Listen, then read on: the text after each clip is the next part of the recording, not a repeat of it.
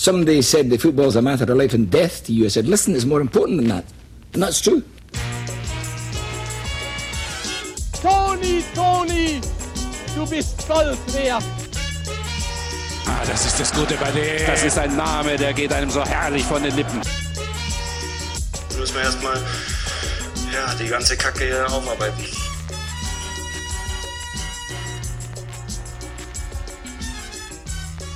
Colinas Erben. Ja, grüße Sie. Der Schiedsrichter-Podcast.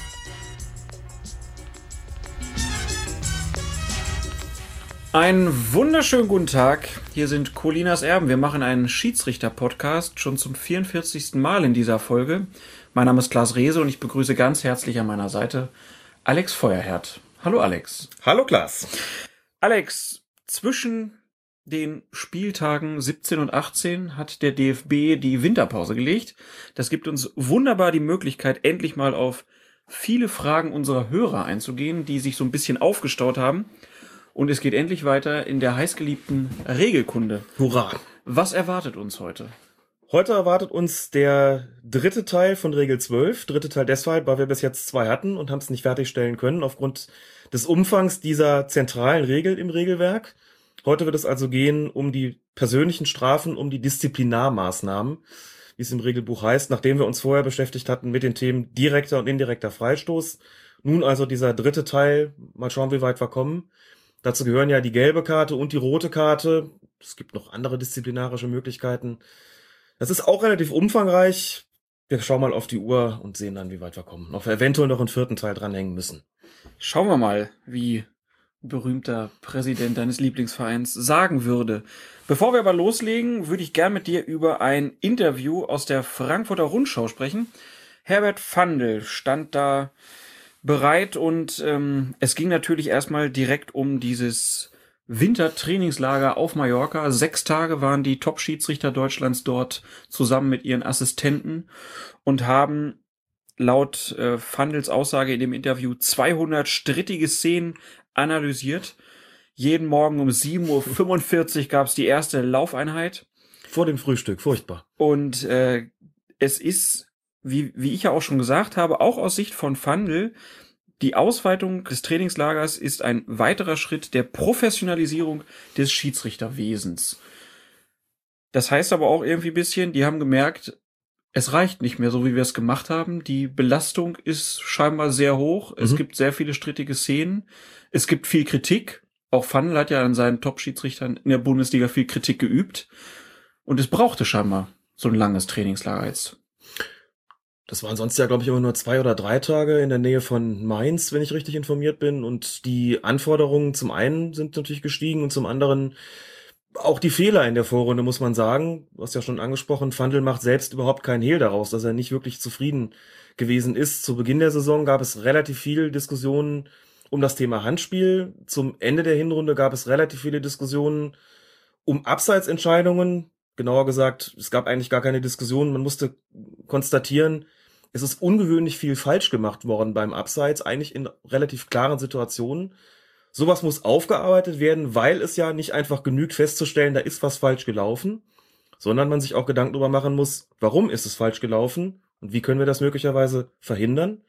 Und so wie eben Mannschaften in Trainingslager gehen, ist es jetzt bei den Schiedsrichtern eben auch mal so, dass man mit der gesamten Bande einfach mal ein paar Tage nach an den Ort fährt, wo es vielleicht auch schön warm ist, wo die Trainingsbedingungen vernünftig sind, wo man wirklich auch mal abschalten kann. Ähm, hat auch gesagt, ich glaube nicht, dass die Schiedsrichter dazu kommen, mal in den Ballermann zu gehen, weil wir einfach von morgens bis abends beschäftigt sind. Und Das glaube ich nicht. Wir werden versuchen, das rauszubekommen. Wir haben doch einen Maulwurf da. Ja, der Maulwurf hat ja auch äh, dort ein Interview geführt. Nein, also bei Scherz be- beiseite, äh, Tobias Altinger, der in der letzten Folge hier Gast war bei Colinas Erben, der hat ein Interview für dfb.de mit ähm, Dennis Eitekin geführt. Dennis Eitekin kann man dazu sagen, er ist jetzt zusammen mit Felix Brüch aktiven Sprecher Mhm. der Schiedsrichter. Was ist ein aktiven Sprecher? Ein aktiven Sprecher, das sagt Dennis Eitekin in dem Interview selbst auch, ist quasi das Bindeglied zwischen dem DFB-Schiedsrichterausschuss beziehungsweise der Schiedsrichterkommission, um genau zu sein, und den Schiedsrichtern selbst. Also könnte das jetzt mit dem bösen Wort Klassensprecher ähm, so ein bisschen formulieren, vertritt also in gewisser Weise die Interessen der Schiedsrichter gegenüber der Schiedsrichterkommission. Also wie der Kapitän sozusagen. Ja, so ein bisschen Kapitän der Mannschaft. Ver verhandelt auch Prämien vor großen Turnieren. WM-Prämie, die kann er dann die WM-Prämie für Felix Brüch verhandeln für den Fall, dass er das Finale pfeift, genau. Nein, also er vertritt die Interessen der Schiedsrichter, der DFB-Schiedsrichter gegenüber der Schiedsrichterkommission und kommuniziert umgekehrt auch Entscheidungen ähm, vielleicht auch mal unpopuläre des Schiedsrichterausschusses der Kommission, genauer gesagt, gegenüber den Referees. Dieses Bindeglied braucht's. Vorher war es Florian Mayer, jetzt ist es Dennis Eitekin.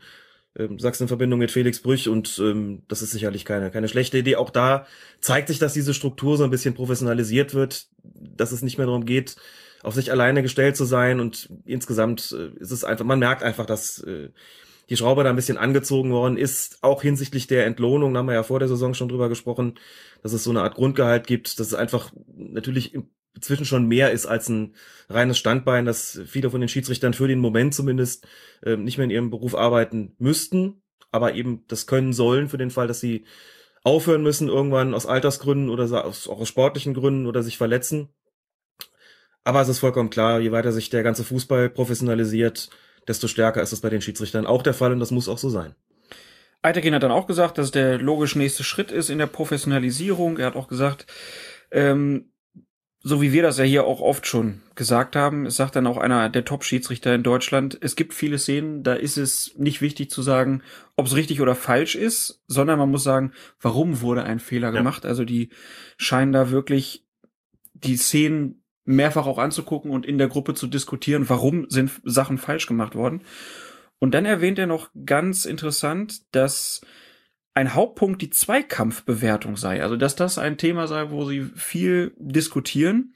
Und dann hat er einen Begriff erwähnt, den ich so noch nie gehört habe. Das sogenannte Nachziehbein würde viel diskutiert. Mhm. Lieber Alex, was zum Teufel ist das Nachziehbein?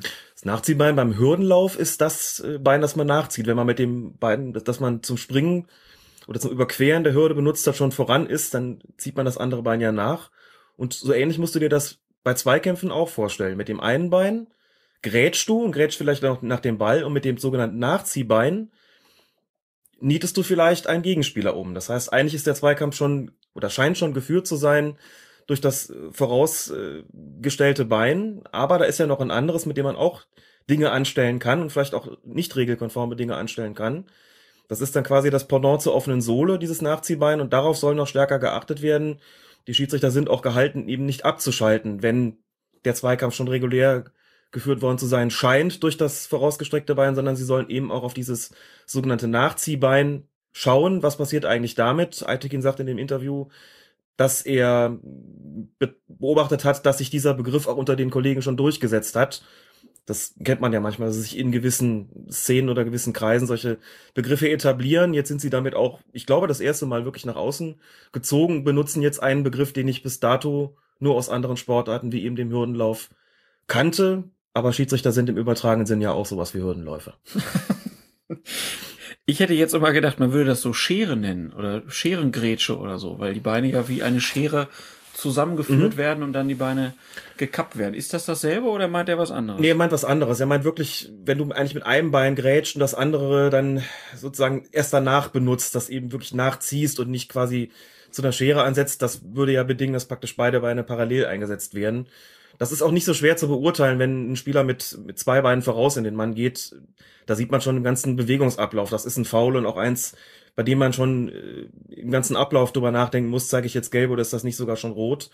Während das Nachziehen eben bedeutet, ich suggeriere schon, die Szene ist eigentlich gelaufen und tackle den aber dann mit dem anderen Bein in dem Moment, wo der Schiedsrichter und vielleicht auch der Gegenspieler glaubt, äh, dass die Szene schon abgeschlossen ist, tackelt ich dann auch nochmal nach und kann damit eben was erreichen. Wir hatten solche Szenen noch in der Vorrunde. Ich erinnere mich da jetzt, dass es mir jetzt spontan in den äh, Kopf kommt, ist eine Szene im Spiel Hoffenheim gegen Bayern München. Da gab es mal so eine Aktion von Martinez im eigenen mhm. Strafraum gegen den Hoffenheimer. Da hat er auch relativ klar den Ball gespielt. Jetzt bin ich gerade nicht ganz sicher, ob er mit dem zweiten Bein nachgezogen hat oder ob er mit dem ersten das auch noch sozusagen ein Stück höher gezogen hat. Aber das sind so Szenen, so in diesem Bereich geht das, äh, wo nochmal nachgezogen wird mit dem zweiten Bein oder auch mit dem, von mir aus mit dem, mit dem ersten dann, also man sagt, da ist eigentlich das Ding schon um und man muss eben beurteilen, geht der Zweikampf dann noch weiter? Also ist das eine Bewegung, die man danach macht, die noch zum Zweikampf gehört und für sich genommen keinen Freistoßpfiff oder Elfmeterpfiff äh, begründet, wenn nichts weiter, wenn das immer noch in der Bewegung drin ist?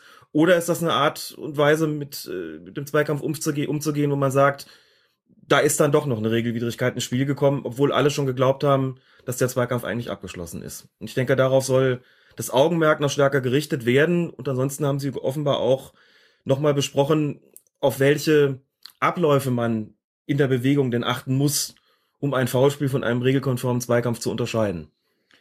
Dann kommen wir nochmal zurück zum Fandel-Interview. Der spricht zwar nicht vom äh, Nachziehbein, aber er sagt, es gibt einen zusätzlichen Druck auf die Schiedsrichter. Der ist schon entstanden dadurch, dass zum Beispiel dieses äh, Volland-Tor gegen Nürnberg nicht gegeben wurde. Er erwähnt dann auch noch Dioufs Abseitstor gegen Nürnberg, mhm. natürlich auch das Phantomtor, dass die Schiedsrichter schon per se immer unter einem gewissen Druck ähm, standen und dass es das Ziel sein muss, das oberste Ziel, dass eine Einheitlichkeit der Regelumsetzung stattfindet. Das ist ja auch das, was sich alle immer wünschen beim Handspiel. Äh, zum Beispiel, dass man halt sagen kann, so und so wird's gemacht und es wird in allen Fällen gleich gemacht. Dann sagt er aber, finde ich, bemerkenswert, es gibt hinter allen diesen Situationen keinen Lehransatz, an dem wir ansetzen könnten. Aber Sie können davon ausgehen, dass das in dieser untypischen Häufung nicht mehr vorkommen wird. Also, er hat eigentlich keine Ahnung, wie sie es machen sollen, aber es passiert nicht mehr. Das ist ja komisches Versprechen. Ja, das funktioniert so natürlich auch nicht. Ich meine, also muss man dazu sagen, dass diese einzelnen Szenen, die du jetzt genannt hast, also das äh, Vollond-Tor, das nicht gegeben worden ist, das Abseits von Diouf beispielsweise oder auch das äh, Phantomtor von Hoffenheim natürlich Situationen sind, die sind einfach klar, die haben sich den, den Zuschauern, den Fans eingebrannt ins Hirn als Beispiele für krasse Fehlentscheidungen sowas wird es immer mal wieder geben. Nochmal die Parallelisierung, genau wie es immer Stürmer geben wird, die aus einem Meter das leere Tor nicht treffen. Das ist einfach so und das lässt sich, glaube ich, auch systematischerweise nicht so ganz abstellen. Man kann immer drüber sprechen, woran hat es gelegen, war es ein Konzentrationsfehler, war es ein Fehler in der Kommunikation innerhalb des Gespanns. Das muss man schon tun, das wird nie Fehler hundertprozentig vermeiden helfen, was ich alleine deshalb schon nicht so schlimm finde, weil Fußball immer noch von Menschen ausgeübt wird, auch im Bereich der Schiedsrichterei über Fehler muss man sprechen. Niemand möchte sie machen, schon gar nicht in dieser gravierenden Art und Weise. Also muss man drüber sprechen, wie kann man es abstellen. Was anderes ist es, und das würde ich auch davon unterscheiden wollen, ähm, wenn wir über eine Regelauslegung sprechen, beispielsweise in Bezug auf das Thema Foulspiel oder in Bezug auf das Thema Handspiel, wo es ja viele Diskussionen darüber gab, gerade am Anfang der Saison. Nochmal, da denke ich, das ist vollkommen normal, wenn man eine Regelauslegung ein bisschen ändert und sagt, wir führen jetzt auch solche Begriffe ein wie Vergrößerung der Körperfläche oder unnatürliche Handhaltung. Dann ist es normal, dass man auch definieren muss, was bedeutet das eigentlich. Und es bedeutet auch, dass sich Beispiele ergeben werden, die dann dazu dienen zu sagen, das meinen wir oder das meinen wir nicht. Ich glaube, es ist nichts Ungewöhnliches, dass wenn sich solche Veränderungen in der Regelauslegung einstellen, dass es dann eine Weile dauert, bis das Ganze sitzt, auch bei den Schiedsrichtern. Dasselbe gilt für die, für die Beurteilung von Zweikämpfen. Sie sagen, wir beobachten beispielsweise, wie es in der Vergangenheit hieß, eine Zunahme der Ellenbogeneinsätze. Also müssen wir darüber sprechen, wann ist es ein Foul, wann ist es gelb und wann ist es sogar rot. Welche Kriterien legen wir dafür zugrunde?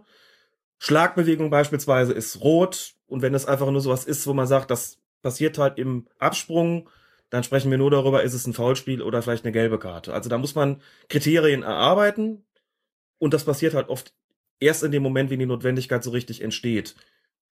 Hier ist es so, dass man offensichtlich festgestellt hat, wäre mir gar nicht so aufgefallen, dass es eine unterschiedliche Zweikampfbeurteilung gibt in Bezug auf die Frage, wann pfeife ich überhaupt einen Foul und wann nicht.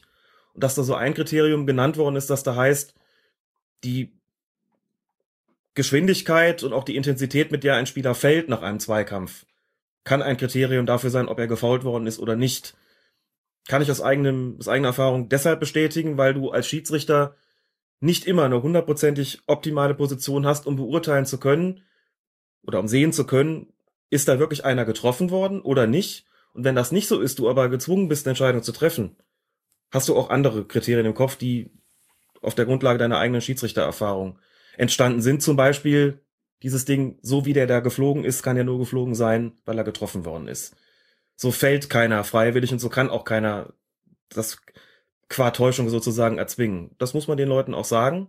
Und das werden auch Richtlinien sein, die man den Schiedsrichtern an die Hand gibt, um ähm, die fußballtypische Härte von der verbotenen Zweikampfführung zu unterscheiden.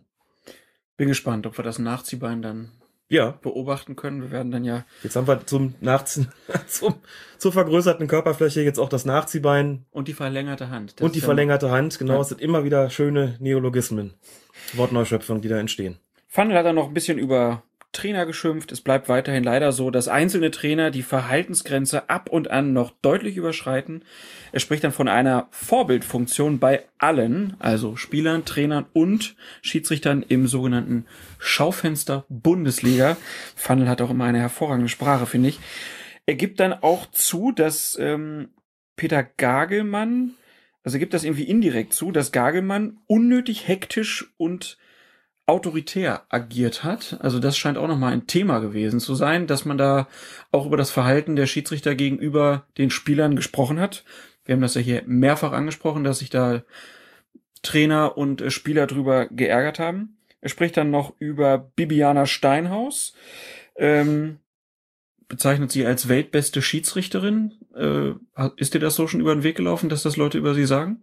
Ja, war schon bei der Weltmeisterschaft 2011 der Fall, dass sie als solche bezeichnet worden ist. Hat ja auch das Finale dann gepfiffen, nachdem die äh, DFB-Auswahl der Frauen das dieses Finale nicht erreicht hat. Und schon damals hieß es eben, dass sie mindestens zu den weltbesten Schiedsrichterinnen gehört, als eine der wenigen, die halt auch im Profifußball, die äh, in den oberen Klassen pfeift, also in den ganz oberen Klassen pfeift, in dem Fall der zweiten Bundesliga, die als zweite Spielklasse im internationalen Vergleich sicherlich auch gut dasteht und dort ja auch seit Jahren einen ganz ausgezeichneten Job macht.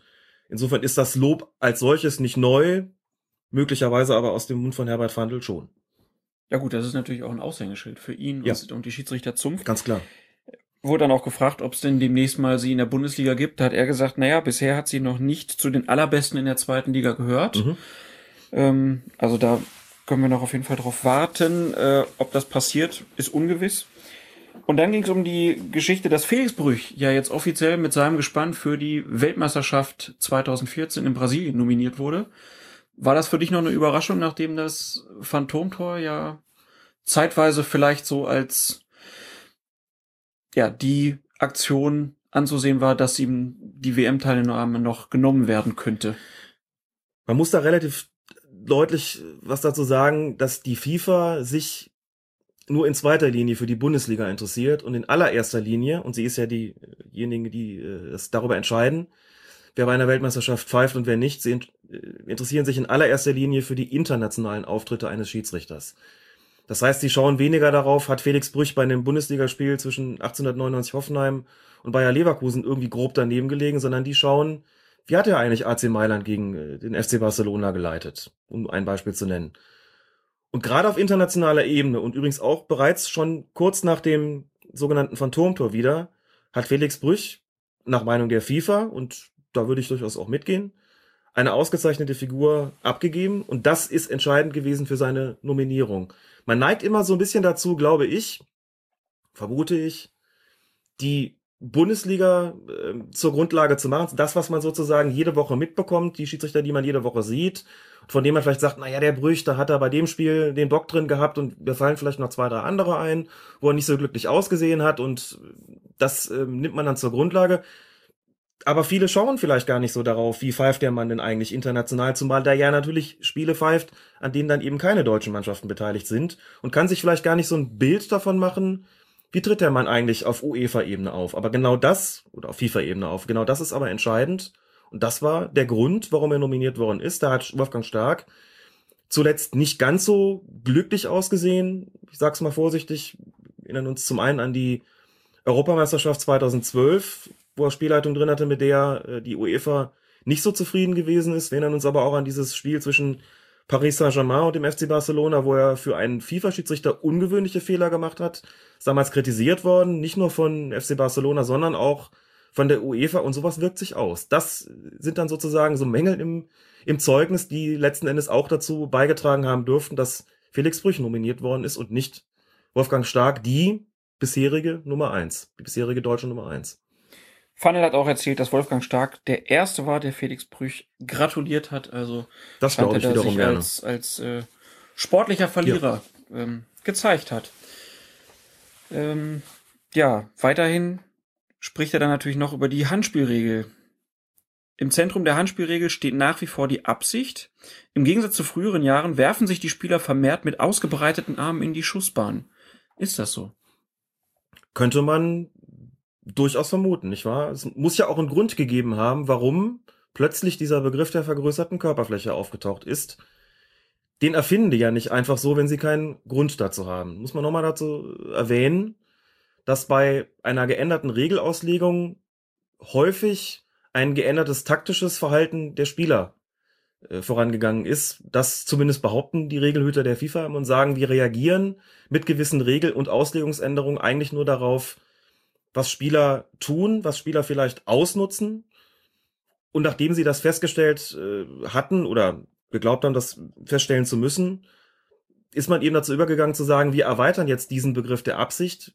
Der steht weiterhin im Zentrum, das ist vollkommen richtig.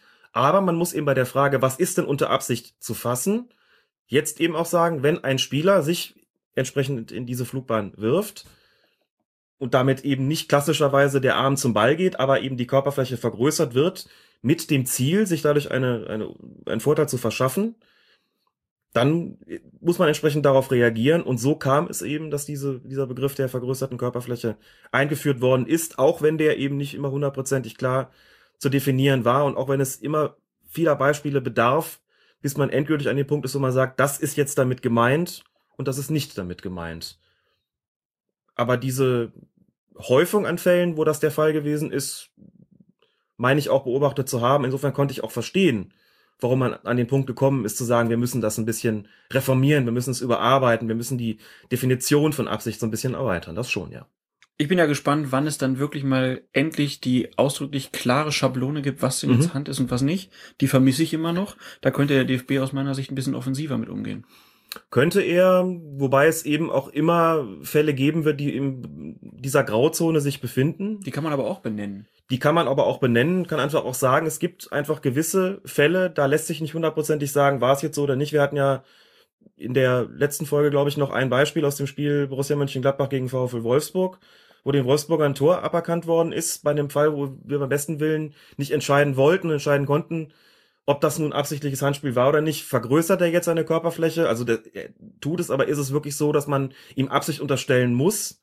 Oder ist es noch so, dass man sagt, naja, so wie der Ball da geflippert ist und in seinen Oberarm gesprungen ist, ist der nicht irgendwo noch in der Bewegung drin? Das wäre so ein Fall, wo man sagt, wenn der Schiedsrichter da auf äh, kein Tor entscheidet, liegt er richtig und wenn er auf, äh, auf Tor entscheidet, liegt er auch richtig. Das wird es eben immer geben, aber natürlich kann man noch deutlicher die Fälle voneinander abgrenzen, wo man sagt, das ist klar und eindeutig damit gemeint und das nicht. Es wird aber auch wieder für die Schiedsrichter-Lehrwarte in den Fußballkreisen ähm, eine DVD geben, jetzt äh, nach dem, dem Ende des Trainingslagers, in denen sich solche Beispiele finden. Denn auch die Schiedsrichter werden ja jetzt in Mallorca daraufhin geschult worden sein, was sie denn nun als absichtliches Handspiel zu bewerten haben und was nicht. Und die Vereine werden entsprechend auch damit vorbereitet werden und dann nochmal vor der Saison 2014-15. Das heißt, es dauert immer so ein bisschen, bis sich sowas durchgesetzt hat. Das ist aber normal und die Diskussionen, da bin ich auch relativ sicher, werden wahrscheinlich schon zur Rückrunde abnehmen, spätestens aber in der nächsten Saison. Dann hat man eine Übergangsphase gehabt, wo viele dann sagen, naja, musste das sein. Aber wie es halt ist mit Übergangsphasen, die dauern manchmal so ein bisschen, bis sich das alles so durch und umgesetzt hat und vielleicht auch bei den Verantwortlichen selbst erst so einen Erkenntnisprozess ausgelöst hat. Was will ich eigentlich darunter fassen und was nicht in Bezug auf das Handspiel? Funnel hat einen Erkenntnisprozess scheinbar schon abgeschlossen im Punkto Nachspielzeit. Da sagt er nämlich, es hat mit professioneller Denke nichts zu tun, wenn wir salopp behaupten, wer es in 90 Minuten nicht geschafft habe, ein Tor zu schießen, schaffe es auch in der Nachspielzeit nicht. Und jetzt kommt's. Es muss klare, nachvollziehbare Regelungen geben, auf die wir unsere Schiedsrichter einstellen. Auswechslung und Verletzungsunterbrechung müssen sauber nachgespielt werden. Da würde ich jetzt rauslesen, da wird sich was ändern. Da wird sich was ändern. Das ist offensichtlich so, dass man das dann an internationale Gepflogenheiten anpasst. Denn da hat man bis jetzt gesagt, das gehört zum Fußballspiel dazu. Das muss nur dann nachgespielt werden, wenn dadurch in besonderem Maße Zeit verloren geht. Wenn also eine Verzögerung erkennbar ist. Ansonsten sah man da keine Notwendigkeit. Wird sicherlich auch bemerkt haben, dass in anderen Ligen, wir hatten das ja vor kurzem als Thema hier, länger nachgespielt wird. Namentlich in England ist der Schnitt, glaube ich, bei irgendwas zwischen drei und vier Minuten. Und dort gibt man auch für eine Auswechslung, genauso wie eine Verletzungsunterbrechung, Pauschalzeit drauf. Im DFB gibt es maximal einen Richtwert, eigentlich noch nicht mal das.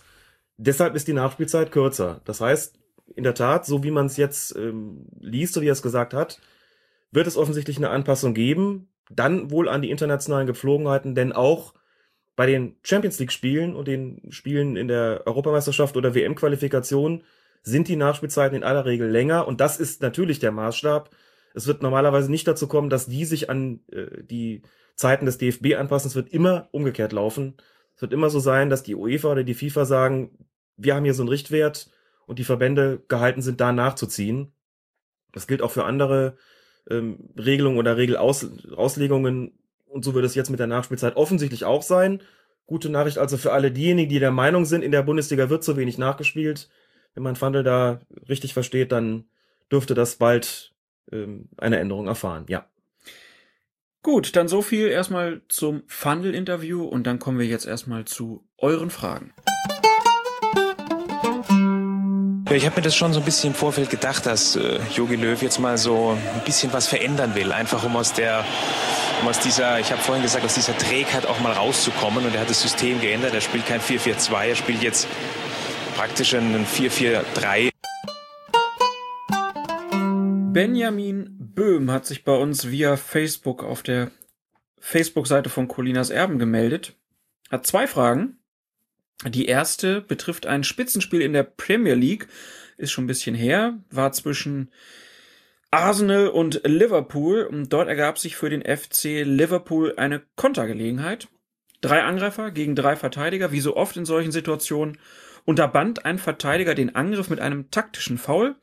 Es gab Freistoß, gelbe Karte, klare Sache, schreibt er. Doch noch bevor der Schiedsrichter den Ort des Foulspiels erreicht hatte, führte der zuvor gefaulte Angreifer den Freistoß schnell aus und da die Abwehrspieler gedanklich nicht so schnell reagierten, standen plötzlich zwei Spieler alleine vor dem Tor von Arsenal. Der Schiedsrichter pfeift die Stürmer aber zurück, läuft zu dem Spieler, der das taktische Foul begangen hat, zeigt ihm gelb und lässt erst dann den fälligen Freistoß ausführen. Und da fragt Benjamin aus meiner Sicht völlig zu Recht, war das eine richtige Entscheidung? Wir hatten so eine ähnliche Situation schon mal in der Folge und hier tut sich einfach ein Problem im Regelwerk auf. Fangen wir nochmal quasi ganz von vorne an. Du hast einen Freistoß relativ in Tornähe und, gibt es grundsätzlich die Möglichkeit, dass eine Mannschaft den Freistoß schnell ausführt und zum Beispiel darauf verzichtet, dass die gegnerischen Verteidiger 9,15 Meter entfernt stehen, weil sie der Meinung sind, durch die schnelle Ausführung zu einem besseren Vorteil kommen zu können, als wenn sie sich damit Zeit lassen, der Schiedsrichter erstmal die gegnerischen Spieler auf Abstand stellt. So. Dagegen ist grundsätzlich nichts einzuwenden. Hier in dem konkreten Fall haben sie ja offensichtlich versucht, die Unordnung in der Hintermannschaft zu nutzen, um schnell zu spielen. Aber hier gab es ein besonderes Problem, denn hier hat es ein Foulspiel gegeben, das eine Verwarnung hätte nach sich ziehen sollen. Dabei ist aber das Problem, wenn ich als Schiedsrichter jetzt diese schnelle Ausführung zulasse, ist es mir regeltechnisch gesehen unmöglich, es ist, ich darf es nicht, ich darf den Spieler anschließend nicht mehr verwarnen weil das Spiel schon fortgesetzt ist. Wir kennen alle diesen Ablauf, den wir auch gewohnt sind. Der Schiedsrichter pfeift, holt sich den Delinquenten, zeigt ihm gelb und setzt das Spiel dann fort. Das kennen wir so, das stellt niemand in Frage, das ist von den Regeln auch so gedeckt. Wenn jetzt aber das Spiel schnell fortgesetzt wird, kann der Schiedsrichter diesen Spieler nicht mehr verwahren. Er könnte ihm auch ähm, so keine rote Karte zeigen. Das wiederum führt dazu, dass diese gelbe Karte, die er aber zeigen möchte, stand bei ihm offensichtlich in dieser Situation so im Mittelpunkt, dass er es zurückgepfiffen hat, um die Karte zu zeigen und hat damit natürlich dann aber diese durch die Verhinderung der schnellen Ausführung die Torchance zunichte gemacht. Und da müsste man jetzt fragen, wenn das sich mit, miteinander nicht vereinbaren lässt, was muss ich als Schiedsrichter denn eigentlich machen? Was ist denn das Ziel der angreifenden Mannschaft? Ist es das Ziel der angreifenden Mannschaft, dass der, Verwarn der Verteidiger eine Verwarnung bekommt? Oder ist es das Ziel der angreifenden Mannschaft, die wiederhergestellte Torchance in ein Tor umzumünzen. Und ich glaube, da würden die meisten sagen, wenn sich das nicht miteinander vereinbaren lässt, weil man kein Geld mehr zeigen kann nach der Spielfortsetzung, dann doch wohl eher letzteres, also die Wiederherstellung der Torchance. Das heißt, hätte er hier laufen lassen und wäre das Tor gefallen, hätte er das Tor an anzuerkennen gehabt und hätte die gelbe Karte aber nicht mehr zeigen dürfen. Das ähm, ist so. Das Problem besteht natürlich dann in so einem Moment, wenn die Torchance nicht genutzt wird.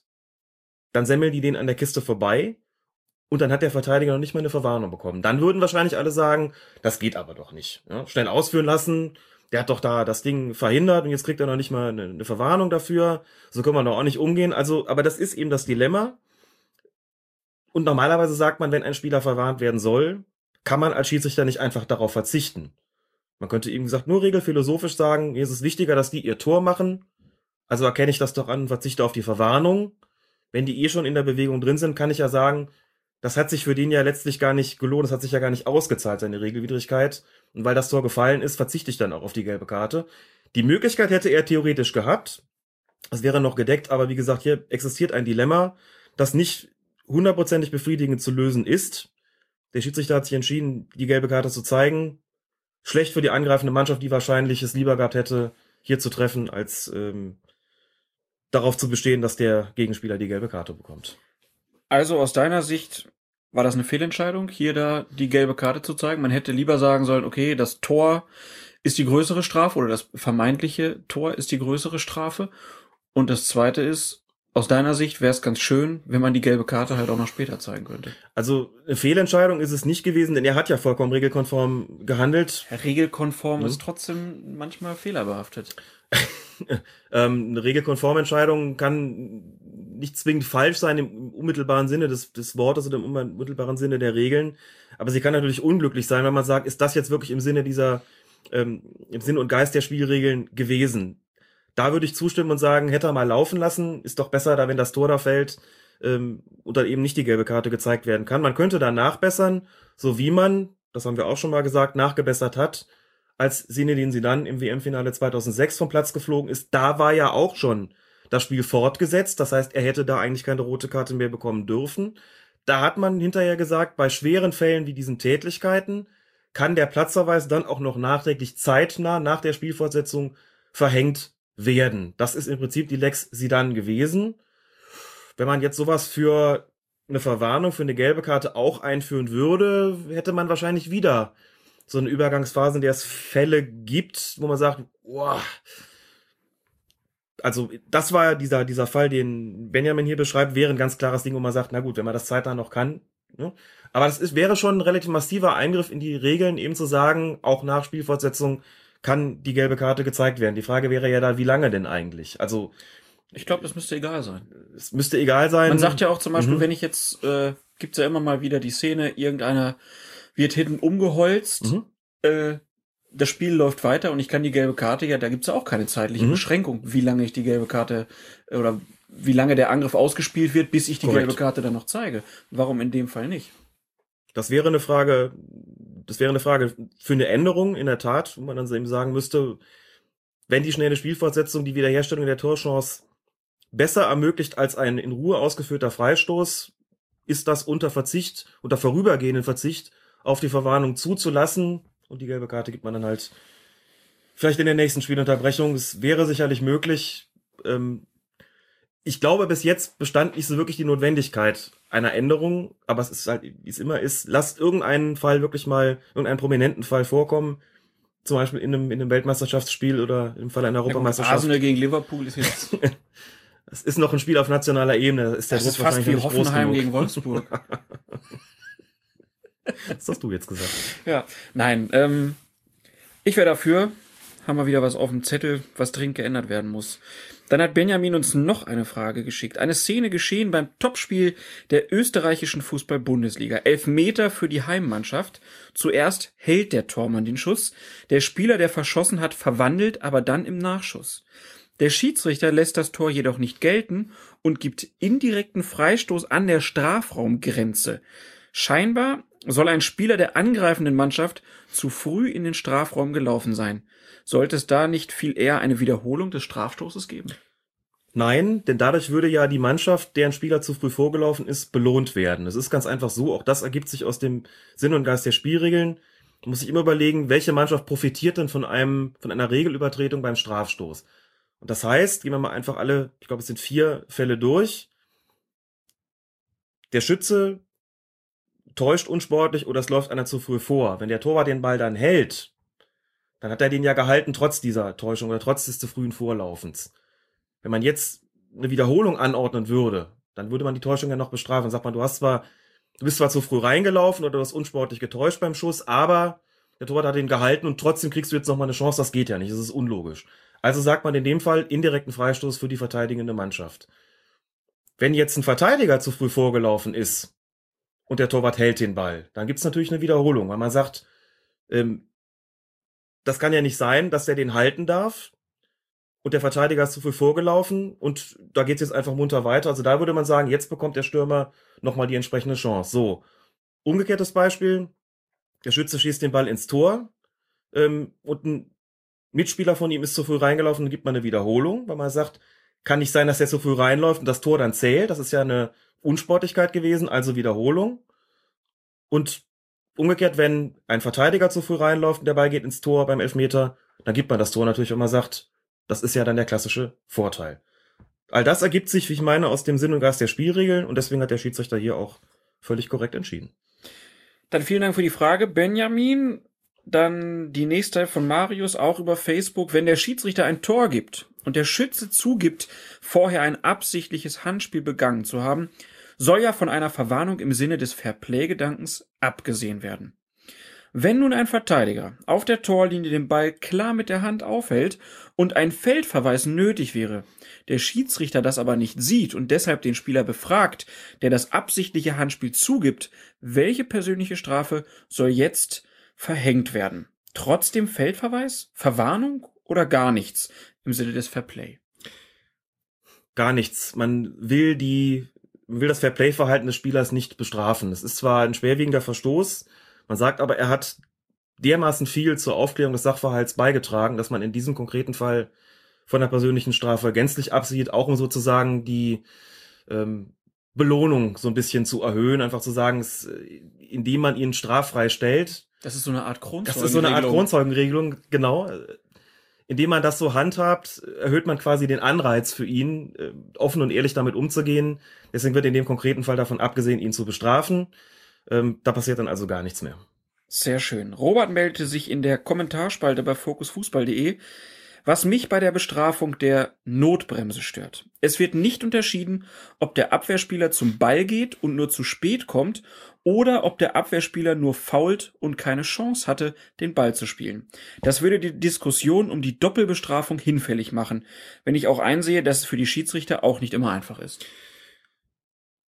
Das wäre für die Schiedsrichter nicht einfach, aber zum anderen ist es ja auch so, es geht hier um die Verhinderung einer Torchance und ob das nun mit voller Absicht geschieht oder eher durch ein unglückliches Zweikampfverhalten, ist zunächst mal mit Blick darauf, dass hier eine Torchance vereitelt worden ist, unerheblich. Es wird eine Rolle spielen, später dann in Bezug auf die Länge der Sperre. Da spielt es natürlich eine Rolle, ob ich jemanden am Trikot festgehalten habe, ob ich ihn mit einer Blutgrätsche niederkartetscht habe oder ob ich ihm sozusagen eher unglücklich in den Laufweg geraten bin und dadurch eine Torchance vereitelt habe. Das äußert sich dann in der Länge der Sperre. Die Auswirkung auf dem Feld ist es aber jeweils, dass eine klare Torchance oder sogar ein Tor verhindert worden ist. Deswegen ist die persönliche Strafe da gleichzustellen, weil er nicht differenziert werden kann. Wir haben ja keine Zeitstrafe beispielsweise, wo man sagen könnte, na gut, da äh, nuanciert man jetzt irgendwie mal, was das betrifft. Da sind die Strafen halt etwas gröber eingeteilt. Insofern geht das an dieser Stelle nicht. Die Gerechtigkeit wird da gewissermaßen dann über die unterschiedliche Länge der Sperre wiederhergestellt, aber eben nicht auf dem Platz selbst. Und das halte ich auch für vertretbar so. Sven hat sich in der Kommentarspalte auch gemeldet. Vor einer Woche habe ich euren wunderbaren Podcast entdeckt. Und ich höre derzeit alle alten Folgen nach. Ja, das äh, das hören wir ziemlich gerne. Äh, dies hat auch mein Interesse geweckt, das schon immer tief in mir geschlummert hat, mit dem Pfeifen zu beginnen, da ich seit jeher Fußball begeistert und dabei gerne auch mit einem Auge beim Schiedsrichter bin. Ich bin nur leider kompletter Quereinsteiger mit zwei Handicaps. Ich bin nun schon stolze 29 Lenze alt und habe zudem nie aktiv Fußball im Verein gespielt. In einer eurer früheren Ausgaben hattet ihr schon mal erwähnt, dass man am besten mit 15, 16 Jahren anfangen sollte und wenn man mit Mitte 20 beginnt, sollte man sich keine Hoffnung machen, in der Regionalliga oder höher zu pfeifen. Nun wäre das auch nicht mein Ziel gewesen, aber wie seht ihr generell die Chancenperspektiven bei derartigen Voraussetzungen? Ist es vielleicht auch schon zu spät anzufangen? Gilt quasi schon Alea Jagda Est. Wie gesagt, ich habe keine großen Ambitionen und möchte eigentlich nur diese Leidenschaft wecken und ausüben, egal in welcher Alters- bzw. Spielklasse. habt ihr vielleicht in der Rolle als Beobachter schon erfahren mit Spätstartern gemacht und könnt Tipps und Hinweise für den Einstieg geben. Erste Frage können wir erstmal direkt beantworten. Es ist nie zu spät anzufangen. Und selten zu früh, genau. Vollkommen richtig. Wer, wie Sven, der es ja nun auch ganz dezidiert so sagt, überhaupt nicht mehr vorhat, da große Karriere zu machen, ist auch mit Mitte 30 oder Anfang 40 noch herzlich willkommen, da anzufangen. In jedem Alter im Grunde genommen. Aus Köln muss ich sagen, kenne ich so, dass bei den sogenannten Schiedsrichter-Anwärterlehrgängen, also den Lehrgängen, an denen die neuen Schiedsrichter quasi gemacht werden, immer deutlich mehr Schiedsrichter unter 18 Jahren teilnehmen als Schiedsrichter über 18 Jahren. Das verschiebt das Verhältnis immer weiter. Es gibt so eine jährliche Statistik, die jeder Fußballkreis und jeder Landesverband zu machen hat, verschiebt zumindest in Köln immer weiter das Gewicht in Richtung Schiedsrichter unter 18 Jahren. Auf der einen Seite kann man sagen, da hat man einen guten Nachwuchs, das ist eine Perspektive, die man da hat. Muss man jetzt schon sehr einschränkend dazu sagen, viele von denen hören aber auch relativ schnell wieder auf. Aber gerade zur Besetzung von sogenannten Seniorenspielen, also den, den Erwachsenenspielen, hat man halt immer weniger Schiedsrichter zur Verfügung stehen, wenn es nicht welche gibt, die eben sagen, wir fangen auch noch in einem späteren Alter an eben mit 29. Ich freue mich immer, wenn ich die sogenannten Seniorenschiedsrichter oder künftige Seniorenschiedsrichter auf den Lehrgängen habe, weil ich weiß, die sind auch nicht mehr ganz so starken Schwankungen unterworfen, wie viele Jungschiedsrichter, die ein Jahr pfeifen, oft und dann wieder aufhören. Die sind in aller Regel länger dabei. Klar, wenn man mit 29 anfängt, hat man nicht mehr die große Karriere vor sich. Aber wenn man es nur aus Spaß an der Freude macht und das gar nicht mehr will, überhaupt kein Problem. Es ist auch natürlich keine Voraussetzung, im Verein mal Fußball gespielt zu haben. Es ist von Vorteil, weil es einem in gewissen Situationen auf dem Platz einfach hilft, weil ich gewisse Verhaltensweisen, Reaktionen, Muster von Spielern kenne und besser beurteilen kann, wenn ich das selber mal mitbekommen habe, wie reagieren die eigentlich. Dann habe ich einen Vorteil, keine Frage, aber es ist natürlich keine notwendige Voraussetzung. Also niemand wird daran gehindert, einen Schiedsrichterlehrgang zu beurteilen, der nicht selbst im Verein gespielt hat.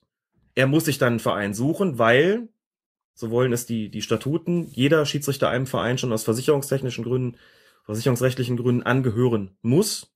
Den kann er sich in aller Regel aber auch suchen während des Lehrgangs oder auch noch kurz danach. Zumindest ist es hier in Köln so und ich kenne das in der Praxis auch von anderen Fußballkreisen. Den Tipp, den man nur geben kann, den haben wir ihm hier schon gegeben und ist dem auch schon nachgekommen. Rausbekommen, wer für einen zuständig ist. Das heißt, in der Stadt oder im Dorf XY mal gucken, zu welchem Fußballkreis gehört das denn? Und da genügt in der Regel das Internet rausfinden, wer ist denn da für mich zuständig, wie heißt denn der zuständige Ansprechpartner im jeweiligen Kreisschiedsrichterausschuss, dem eine Mail schicken oder den anrufen und fragen, wann habt ihr denn den nächsten Anwärterlehrgang, sich dafür anmelden, teilnehmen, wie oft diese Lehrgänge pro Jahr sind, wie lange die dauern, ist von Kreis zu Kreis unterschiedlich, von Verband zu Verband unterschiedlich. Daran teilnehmen, Ausbildung bestehen, anfangen zu pfeifen, immer eine richtige Entscheidung, in welchem Alter auch immer. Und dann bitte ein Foto mit Schiedsrichterausweis. Genau, haben wir sehr gerne. Äh, das freut uns sehr, genau. Ähm, dann haben wir bei Twitter von Robert Osten, der ist dort als Robbe1977 unterwegs. Der schreibt, der FC Barcelona hat ab sofort einen zweiten Trikotsponsor und zwar auf der Innenseite des Trikots. Das Logo des Sponsors wird sichtbar, wenn ein Spieler beim Torjubel sein Shirt hochzieht. Alles in Ordnung oder jedes sechste Spiel Pause für Messi?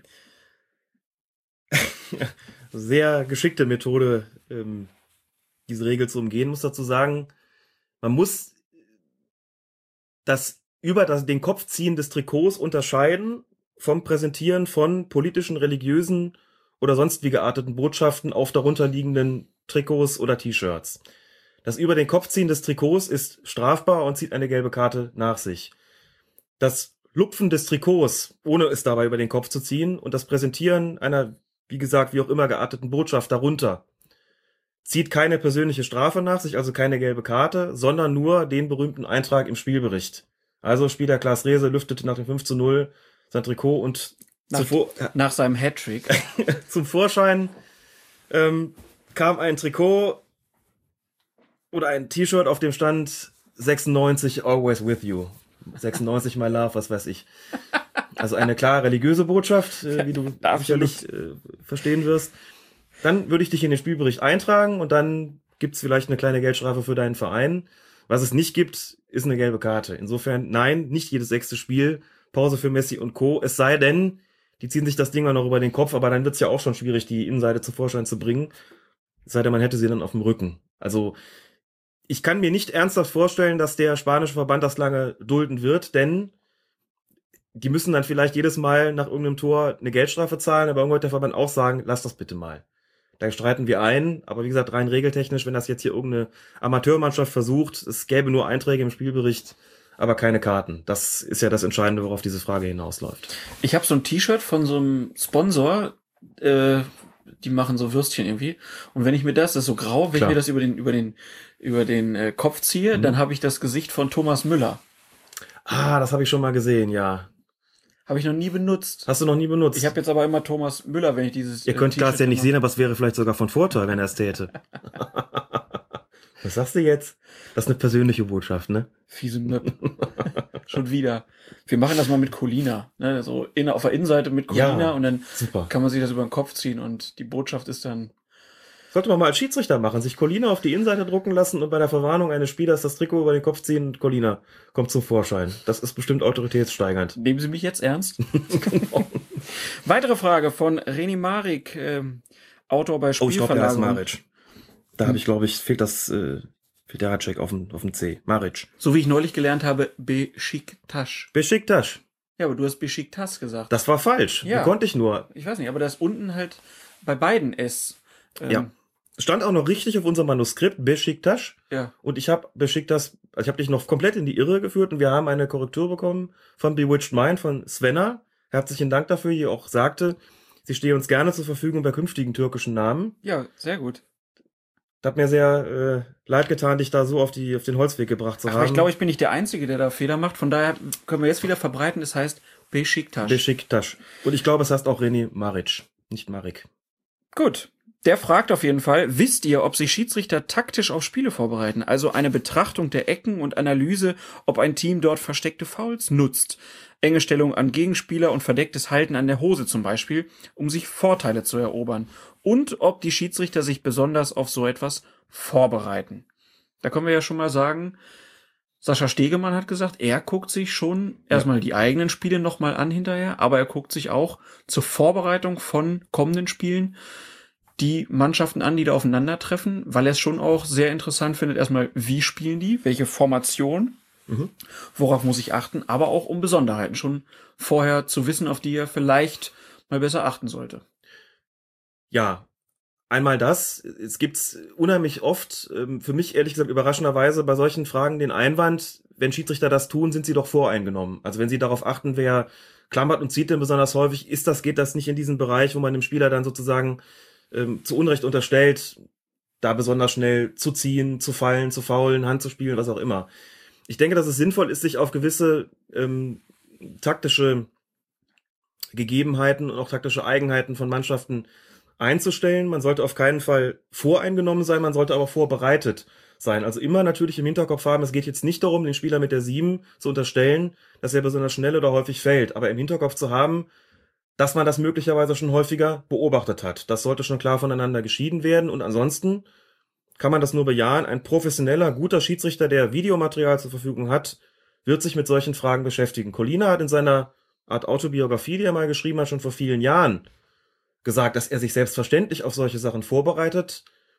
Damals war das zu einer Zeit, wo er von anderen, ich will nicht sagen belächelt worden ist, aber wo viele andere doch den Kopf geschüttelt haben und das für komplett übertrieben hielten, sich mit taktischen Eigenheiten, Laufwegen etc. von Mannschaften auseinanderzusetzen. Heute würde darüber niemand mehr lachen. Heute würden alle sagen, welcher Schiedsrichter macht's nicht? Also ein professioneller Schiedsrichter muss doch im Grunde genommen auch schauen, was ist denn das Besondere an denen, muss doch Fußballsachverstand entwickeln. Und ich würde eben sagen, sowohl die originären fußballerischen Taktiken der Mannschaften als auch solche in Bezug- auf Schiedsrichter möglicherweise, in Bezug auf das taktische Verhalten eben bei Eckstößen, überhaupt im Vorfeld von Spielfortsetzungen, spielen die eher fair, neigen die so ein bisschen zum Ziehen und Klammern und so weiter, um da auch präventiv eingreifen zu können. Es geht ja immer darüber, darum, mit vorbeugenden Maßnahmen zu kommen und eben nicht repressiv auf Dinge reagieren zu müssen. Ne? Also dem Spieler, dem ich gesagt habe, Hände weg im Vorfeld eines Eckstoßes, dem ist, also im Idealfall macht er dann gar nichts mehr und wenn er doch was macht und ich pfeife den Strafstoß, kann ich immer noch sagen, ich habe es ja angekündigt. Ich habe eine Entscheidung vorbereitet. Und möglicherweise weiß ich auch, dass die, der Spieler mit der 4 immer so ein bisschen zum Klammer neigt. Dann kann ich den ansprechen und sagen, lassen Sie die Hände weg, Sie riskieren einen Strafstoß. Das alles trägt dazu bei, mit dem Spiel und mit dem Spieler oder mit Spielern besser klarzukommen.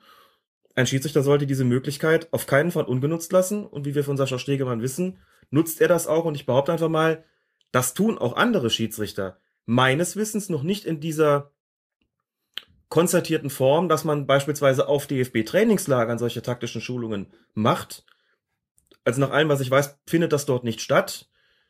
Ist vielleicht auch so ein Entwicklungsfeld für die Zukunft, dass man in, zu solchen Gelegenheiten die Spieler auch was das betrifft taktisch schult. Bin mir aber auch ganz sicher, dass die Schiedsrichter sich untereinander austauschen und eben sagen, ich habe hier Mannschaft XY gehabt, hat folgende taktische Eigenheiten. Ich weiß auch aus gesicherter Quelle, dass Schiedsrichter Spielverlagerung lesen, sich mit solchen Dingen auseinandersetzen mhm. und das auch für die eigene Spielver Spielvorbereitung benutzen, um einfach zu gucken, was ist da angesagt, wie gehen die mit sowas um. Das sind ja alles Feinheiten, die dann eben die gute Spielleitung des Schiedsrichters von der sehr guten unterscheiden können. Und das sollte man, wie gesagt, nicht ungenutzt lassen, weil es einfach die Gefahr, unangenehm überrascht zu werden, auf jeden Fall minimiert, auf jeden Fall reduziert. Hoffentlich die Frage hier von René damit ausreichend beantwortet. Falls nicht, bitte melden. Und ich habe jetzt mit großem Interesse gehört, es gibt eine Biografie von Pierluigi Colina, eine Autobiografie. Ja. Du, du rollst hier schon rum. Willst du sie direkt aus dem Regal ziehen? Ich hoffe, ich finde sie auf die Schnelle.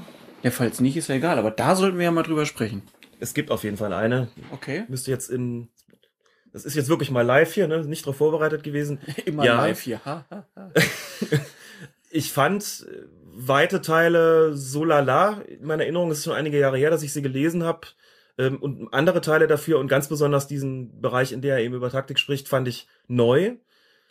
Muss auch sagen, dass ich selbst den Amateurschiedsrichtern gegenüber bei den Fortbildungen inzwischen einfach sage, bereitet euch bitte auf eure Spiele vor. Das war ja früher wesentlich schwieriger. Man konnte ja also äh, vielleicht in die Zeitung gucken, in die Lokalzeitung, wie haben die gespielt und sich auf die Tabellensituation der Mannschaften einstellen. Heute hat man ja wesentlich eher die Möglichkeit, im Internet mal zu gucken, wenn ich auch ein Kreisliga A-Spiel möglicherweise habe. Nicht nur, wo stehen die, sondern auch, man kann sich Spielberichte auf deren Homepage durchlesen, so sie eine haben, beziehungsweise die mit Spielberichten befüllen. Man kann mal auch an andere Stellen im Internet gucken, was zeichnet denn die so aus, wenn ich ein Rückspiel habe, möglicherweise, was hat es im Hinspiel für Ereignisse gegeben zwischen diesen beiden Mannschaften und so weiter und so fort. Also auch im Amateurbereich gehe ich als Lehrwart inzwischen hin und sage den ähm, Schiedsrichtern, bereitet euch auf eure Spiele vor. Taktisch wird das so nicht möglich sein, aber zumindest macht euch mal schlau, wie stehen die Mannschaften, wie liegen sie geografisch und eben was ist da möglicherweise in dieser oder letzten Saison passiert. Hat es Wechsel von A nach B gegeben und so weiter. Also auch da kann man auf jeden Fall äh, die Zahl der unangenehmen Überraschungen reduzieren. Man kann einfach vorbereitet sein auf gewisse Dinge, die passieren können wenn ich als Schiedsrichter zu einer Spielleitung anreise. Vorbereiten. Das sollten wir ja auch mal tun. Ja. Mal eine Biografie raussuchen, bevor wir drüber sprechen. Aber ich nehme die nachher mal mit und dann in einer der nächsten Folgen gut, gut sprechen wir da mal drüber. Das interessiert mich.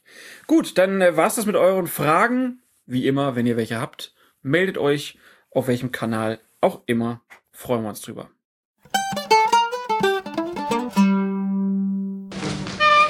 Peter Meyer, ei, ei, ei, ei.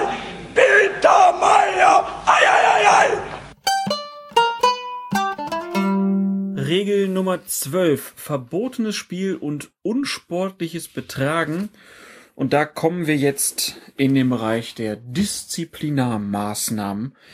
Und bevor wir über die Gründe sprechen, warum man denn eine gelbe oder eine rote oder eine gelb-rote Karte bekommt, lass uns kurz über die Geschichte der Kartengebung reden. Seit wann gibt's denn überhaupt die rote Karte, die gelbe Karte?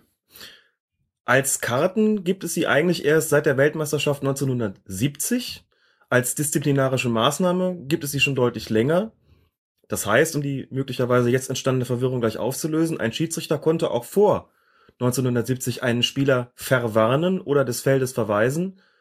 Er hatte nur keine Karten dafür, sondern musste es per Fingerzeig tun, musste einem Spieler deutlich machen, sie sind verwarnt und es vielleicht auch so aussprechen.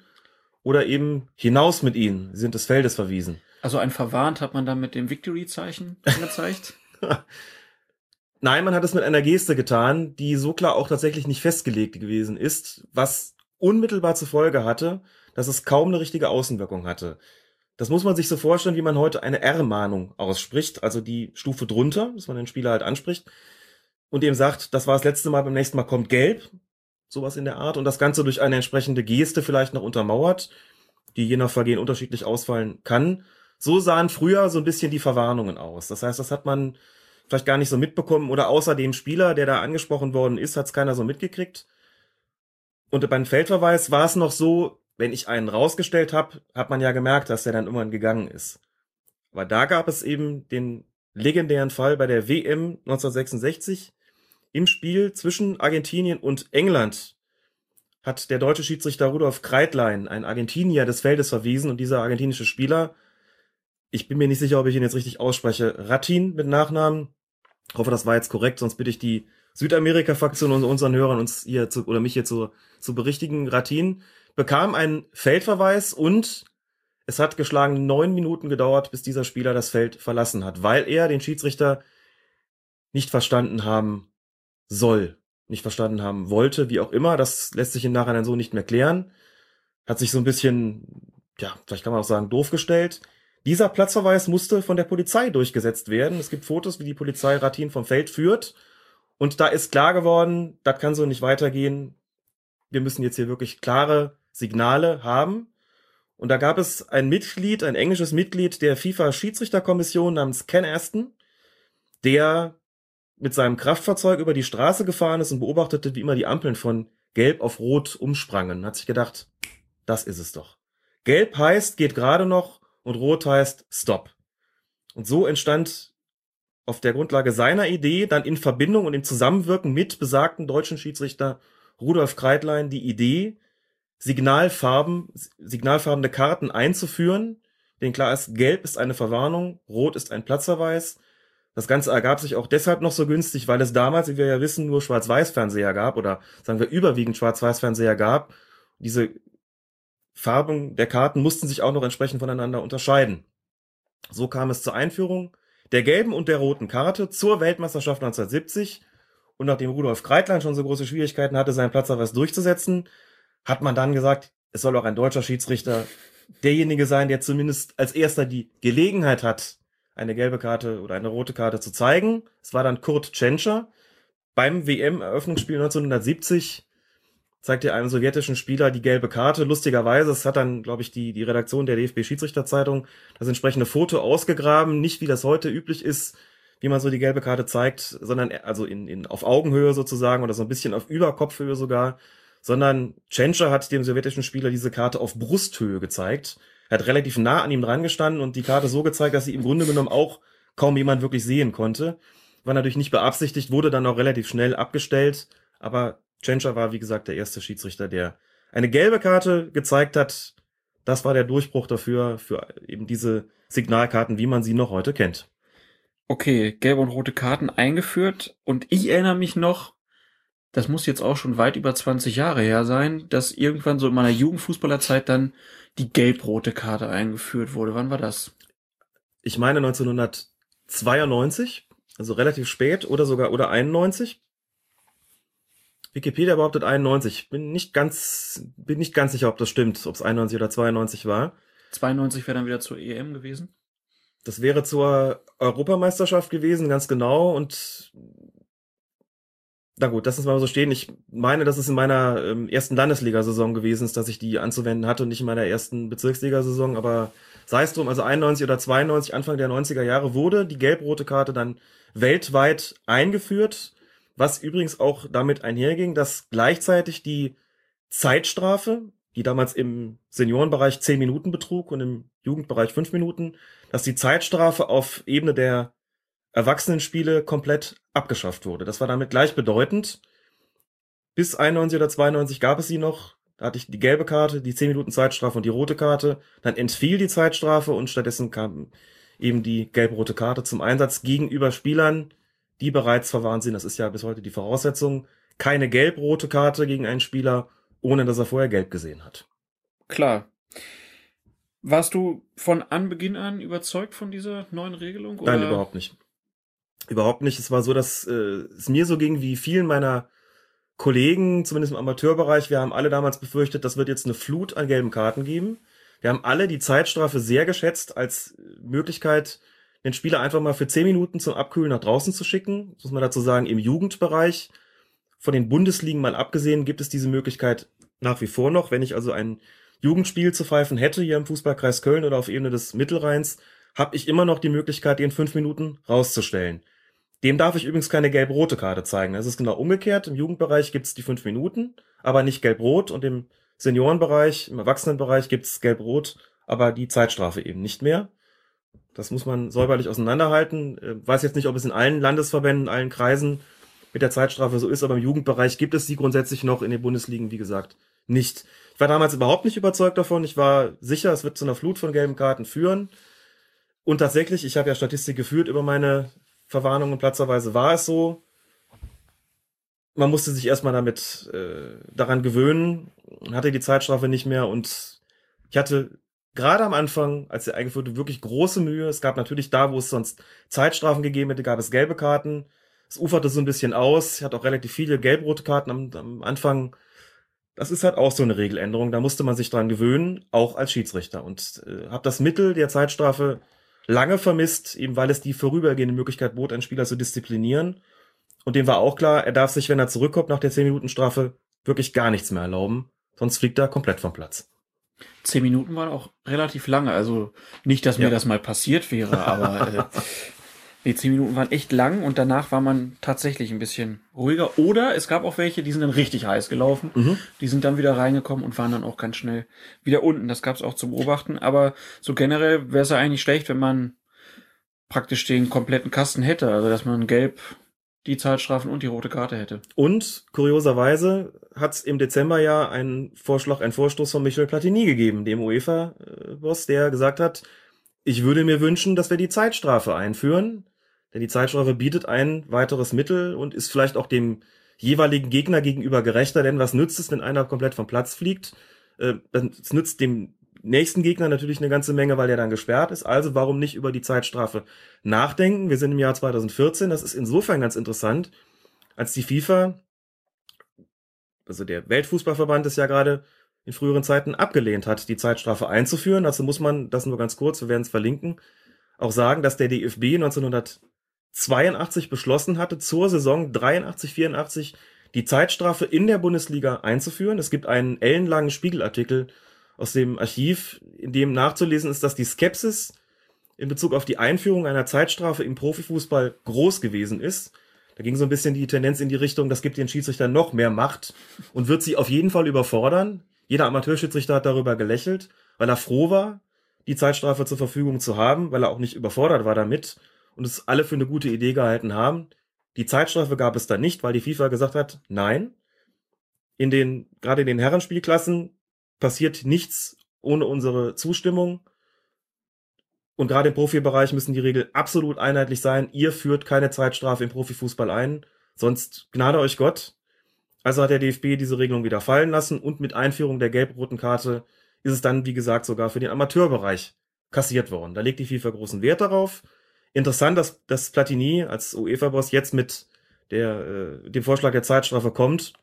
Mal sehen, was draus wird. Also war das 82, 83 auch natürlich ein Machtspiel zwischen FIFA und DFB. Sicher auch. Da ging es nicht so sehr um die, um die Sache, sondern wahrscheinlich eher darum, dass die FIFA die Oberhoheit weiter haben wollte. Ja, dann lass uns doch mal über die Disziplinarmaßnahmen sprechen. In den Regeln heißt es so schön, die gelbe Karte zeigt an, dass ein Spieler, Auswechselspieler oder ausgewechselter Spieler verwarnt wird. Da haben wir also schon mal direkt klar gemacht, wer denn alles verwarnt werden kann. Mhm. Also alle, die irgendwie auf dem Spielberichtsbogen auftauchen, die können verwarnt werden, aber keine Trainer, keine Funktionäre, keine Masseure, sondern nur die Spieler. Ganz recht. Und das ist natürlich auch wichtig, das so festzulegen. Alle sind zwar gewöhnt, dass ein Trainer keine gelbe Karte bekommt, aber es muss ja irgendwo auch einen Punkt geben, der das festlegt. Und es war auch lange Zeit so, dass auch Auswechselspielern oder ausgewechselten Spielern keine Karten gezeigt werden konnten. Wenn man diese Spieler verwahren wollte oder sogar von der Bank schicken wollte, musste man das per Fingerzeig tun. Die Regeln haben lange Zeit gesagt, Karten können nur die Spieler auf dem Platz bekommen, oder die wegen Verletzung draußen behandelt werden, aber keinesfalls Einwechselspieler oder ausgewechselte Spieler. Und da hat es eine Lex Colina gegeben. Schon wieder. Schon wieder, genau. Bei der Lex Europa Colina, Paragraph 2. bei der, ähm, ja, das war letzt, gab's mehr? Es gab eine Lex Zidane, aber da hat ja nicht Colina gepfiffen. Ach, stimmt. Er So. wird jetzt verwechselt. Ach, dann war das die einzige, wo er dann durchgesetzt hat, okay, ab jetzt darf man Auswechselspieler Genau. auch gelbe Karten. Colina hat bei einem Spiel der Europameisterschaft 2004, wenn ich richtig informiert bin, einem tschechischen Spieler, der, ich glaube, bereits ausgewechselt war, oder er war noch Einwechselspieler, bin ich gerade nicht ganz sicher. Ich habe dunkel in Erinnerung Milan Barosch, aber vielleicht ist es auch komplett falsch. Ich glaube, es war eigentlich, ich glaube, es war eher einer von denen, die mal bei Schalke gespielt haben nachher. Wir können das, äh, wir können das nachgucken. Ich glaube, der war ausgewechselt, saß auf der Bank und hat sich Einer irgendeiner von denen, die wir, es waren Hunderte. Latal? Nemec? Siehst du? Haben wir schon zwei. Ich glaube, einer von den beiden war es. Nemec oder Latal. Immerhin, so mehr als einer. Okay, ich sag Barosch dagegen. Du, sag, du hältst Barosch dagegen, ich setz auf Nemec oder, oder Latal. Ah, R2, okay. Colina verwies einen tschechischen Spieler von der Bank und Ja. tat dies mit der roten Karte, was damals noch gar nicht vorgesehen gewesen ist. Er hätte ihn mit Fingerzeig von der Bank scheuchen müssen. Nicht, dass das im Ergebnis irgendeine, äh, einen Unterschied gemacht hätte, natürlich. Ne? Nur waren damals alle überrascht, sagten, eine Karte für einen Auswechselspieler oder ausgewechselten Spieler? Das kennen wir noch nicht. Und dann hat die FIFA gesagt, Riesenidee, das führen wir jetzt einfach ein. Und so hat Colina durch eine Maßnahme, die natürlich die Außenwirkung verstärkt hat, weil alle gesehen haben, aha, der muss da jetzt weg. Mhm. Vollkommen richtig, die, die Einführung natürlich. Ähm, hat sich da, glaube ich, eher gefragt, warum nicht schon vorher? Colina hat durch eine, durch eine entsprechende Sanktion, durch eine entsprechende, ja, eigentlich eine Handlung, die so von den Regeln nicht gedeckt war, dafür gesorgt, dass das anschließend eingeführt worden ist. Und jetzt können eben, wie du zu Recht sagst, alle, die auf dem Spielberichtsbogen stehen, auch eine Karte kriegen, grundsätzlich. Dann steht hier weiter in den Regeln, Disziplinarstrafen darf der Schiedsrichter vom Betreten des Spielfeldes bis zum Verlassen des Feldes nach dem Schlusspfiff aussprechen. Das heißt, wenn ich einen Schiedsrichter bei der Passkontrolle vor dem Spiel beleidige, dann kann ich, dann kriege ich wahrscheinlich einen Eintrag oder so, Mhm. aber eine rote Karte oder so gibt's nicht direkt. Ich Ganz darf recht. dann mitspielen. Du darfst dann mitspielen. Das ist das, was immer für viel Überraschung äh, sorgt, wenn man Schiedsrichtern erklärt, weil die denken, wieso darf mich ein Spieler beleidigen, der spielt dann mit.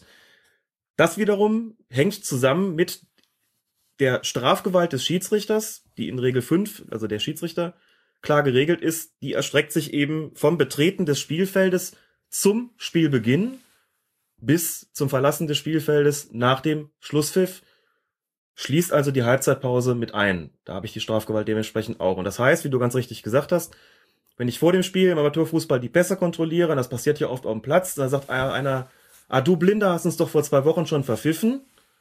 Dann kriegt er einen Eintrag im Spielbericht. Ne? Spieler Müller, Meier, Schulze beleidigte mich vor dem Spiel bei der Passkontrolle mit Spieler den Worten. Meier Müller sagte berechtigterweise, dass ich schon vor zwei Wochen.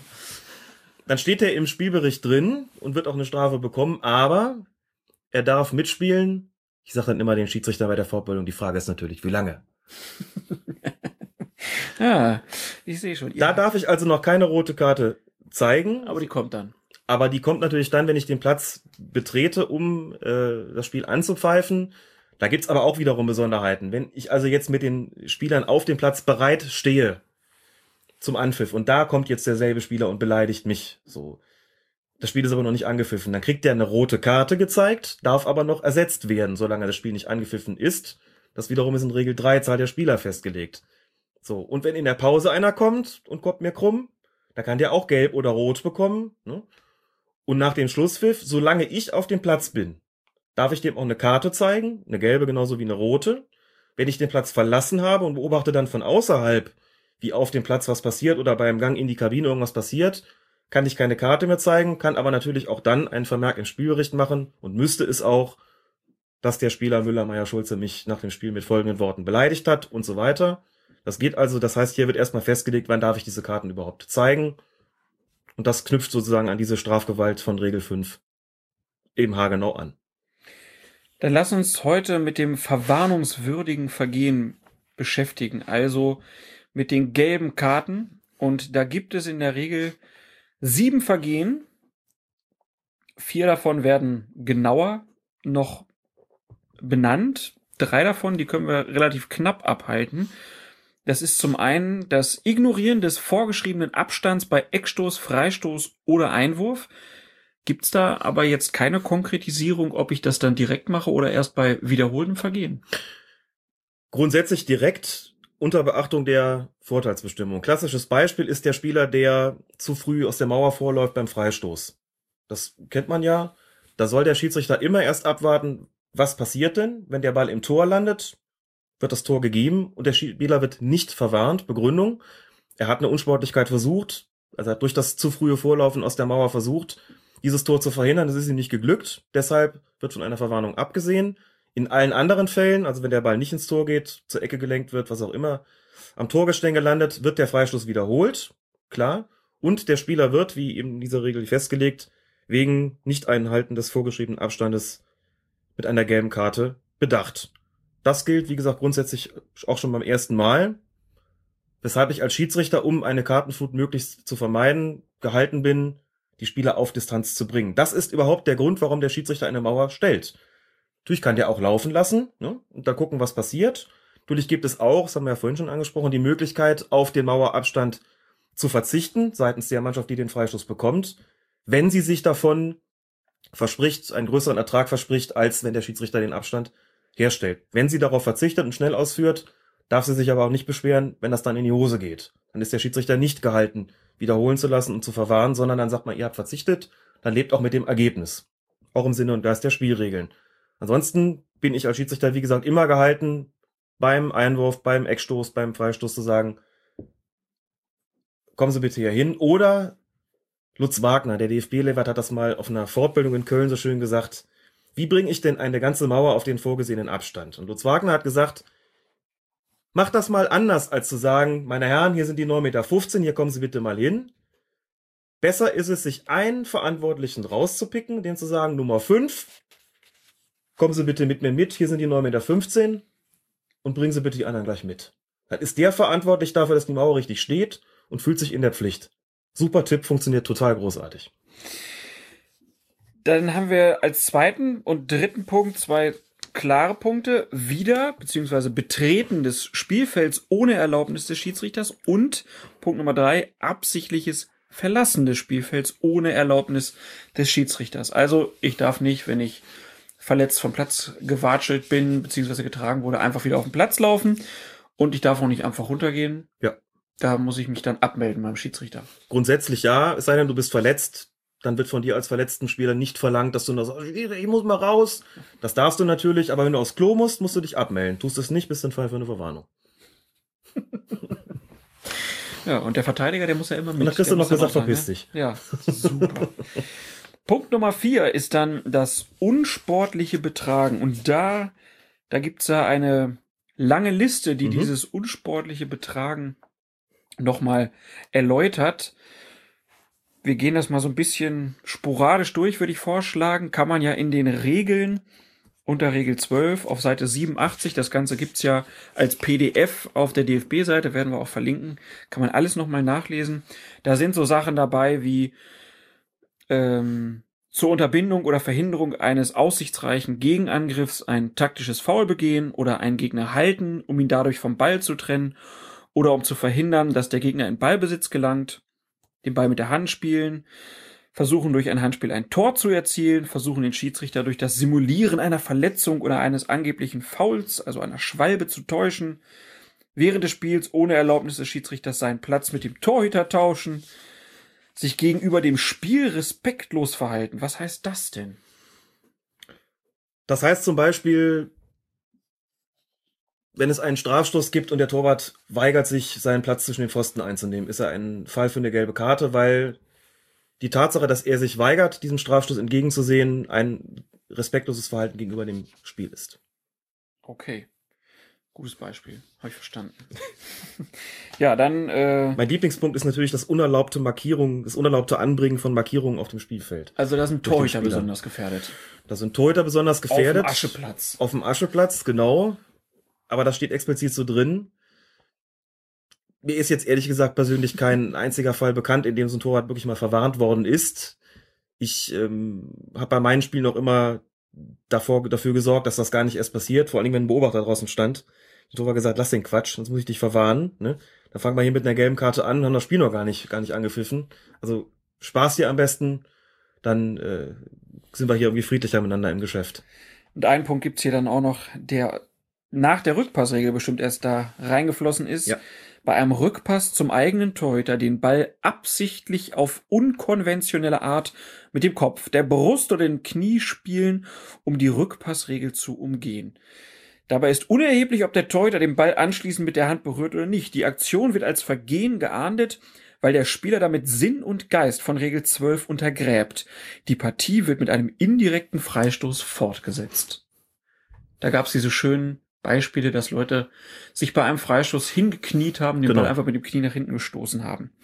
Passiert heute in aller Regel nicht mehr, weil alle das kennen und auch wissen, dass sie es nicht unsportlich umgehen dürfen. Aber muss natürlich geregelt sein, klar. Muss irgendwo stehen. Und dann gibt's den schönen Unterpunkt Torjubel. Zwar ist es einem Spieler erlaubt, seiner Freude nach einem Treffer Ausdruck zu verleihen, doch darf der Torjubel nicht übertrieben werden. Die FIFA gestattet Torjubel in angemessenem Rahmen. Zu unterbinden sind jedoch choreografierte Jubelszenen, wenn dadurch zu viel Zeit verloren geht. Die Schiedsrichter sind angewiesen, in solchen Fällen einzuschreiten. Das heißt, dieser Anglerjubel aus Island äh, zum Beispiel oder dieses Fotoschießen oder so, die haben ja da war diese eine Mannschaft, die da zig Beispiele. Dann hatten sie noch Walfang und Toilettenjubel, glaube ich, genau, ja. Das ist ja auch schon wieder eine Weile her. Und das hätte eigentlich alles gelbe Karten nach sich ziehen müssen, weil es hat schon ziemlich lang gedauert. Das hat schon ziemlich lange gedauert. Ist natürlich reine Effekthascherei. Das sieht natürlich lustig aus, wenn man das sieht. Kann man aber auch nicht jedes Mal bringen. Aber sie haben es eine ganze Weile gebracht, haben äh, sozusagen weltweit dadurch Popularität bekommen. Ein Fahrrad haben sie noch Ein gemacht. Fahrrad haben sie, ach, stimmt, ein Fahrrad war auch noch dabei. Also ganz, ganz eigenartige Sachen. Dass sie das nicht mehr tun, könnte zum einen daran liegen, dass sich ihr Repertoire inzwischen erschöpft hat. Zum anderen aber auch daran liegen, dass die Schiedsrichter irgendwann eingegriffen und gesagt haben, das wollen wir nicht. Es ist schon, geht schon Richtung Demütigung des Gegners. Ist einfach eine Sache, die vollkommen ablenkt vom Eigentlichen des Fußballspiels. Und, Vielleicht haben sie äh, auch keine Tore mehr geschossen. Oder das, das ist die, das ist die nächste Möglichkeit, klar.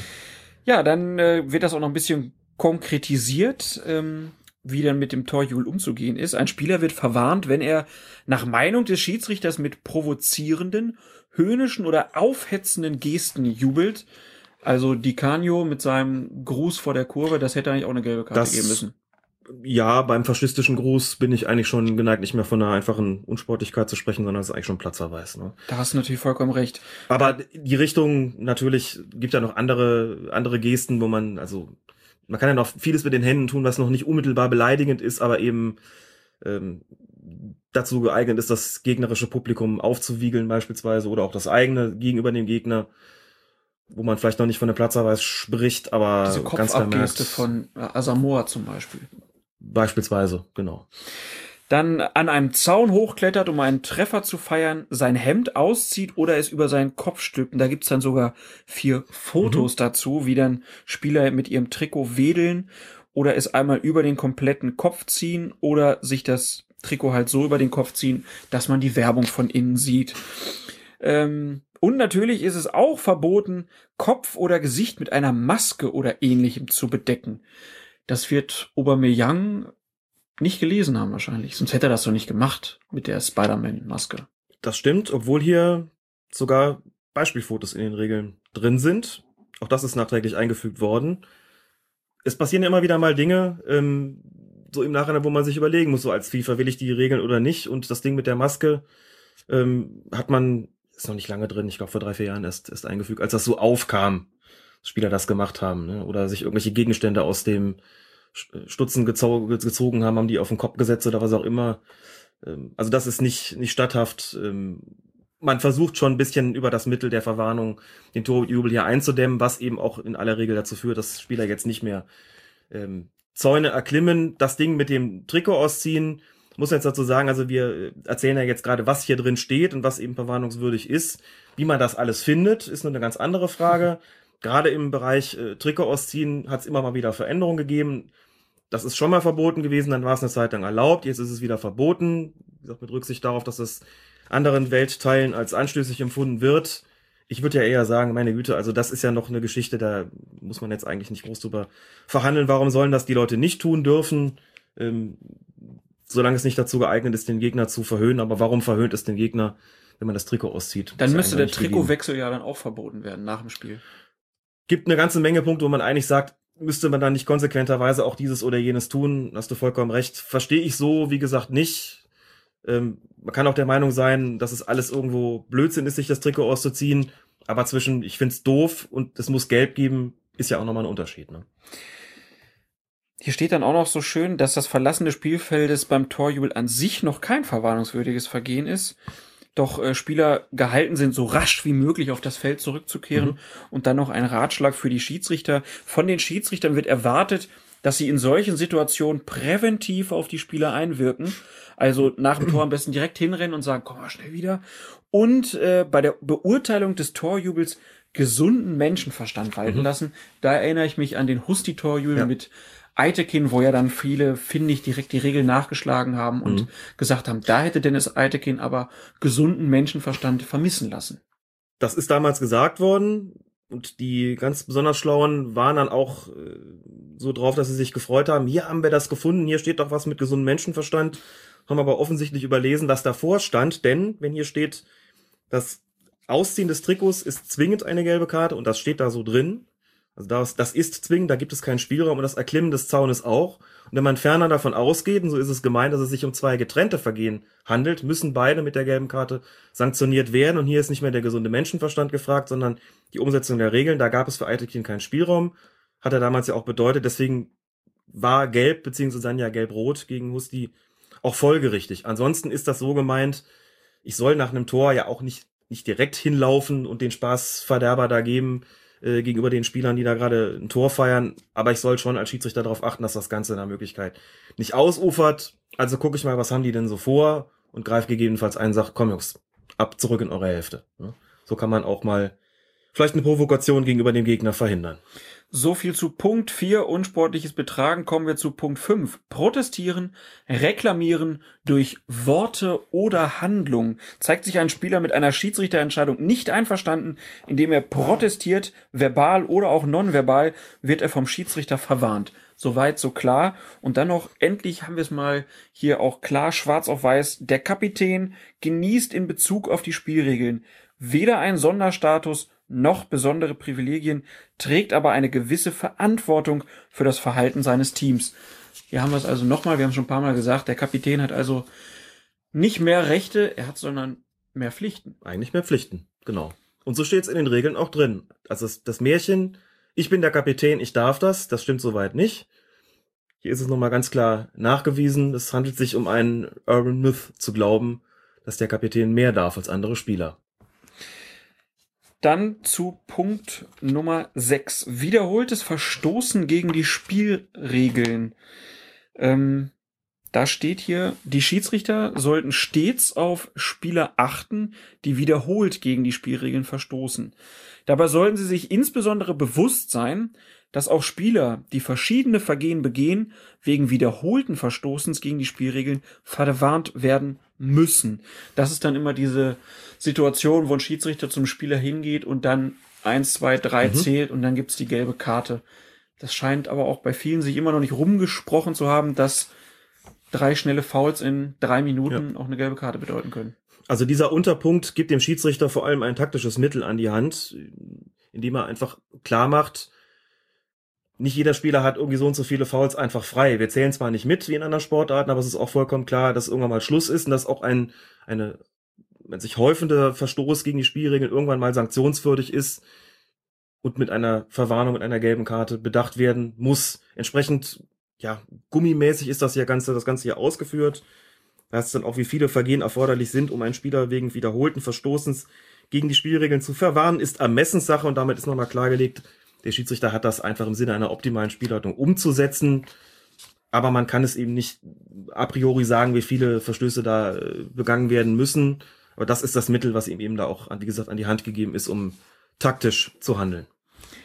Kommen wir zum letzten der sieben Punkte. Verzögerung der Wiederaufnahme des Spiels. Schiedsrichter verwarnt jeden Spieler, der die Spielfortsetzung verzögert, indem er einen Freistoß absichtlich an der falschen Stelle ausführt und damit den Schiedsrichter zu zwingen, die Ausführung wiederholen zu lassen, einen Einwurf vorbereitet, dann aber plötzlich den Ball einem Mitspieler überlässt, nach einer Spielunterbrechung durch den Schiedsrichter den Ball wegspielt oder ihn mit den Händen wegträgt, die Ausführung eines Einwurfs oder eines Freistoßes unnötig verzögert, bei seiner Auswechslung das Spielfeld absichtlich langsam verlässt oder eine Auseinandersetzung provoziert, indem er den Ball absichtlich in die Hand nimmt, nachdem der Schiedsrichter das Spiel unterbrochen hat.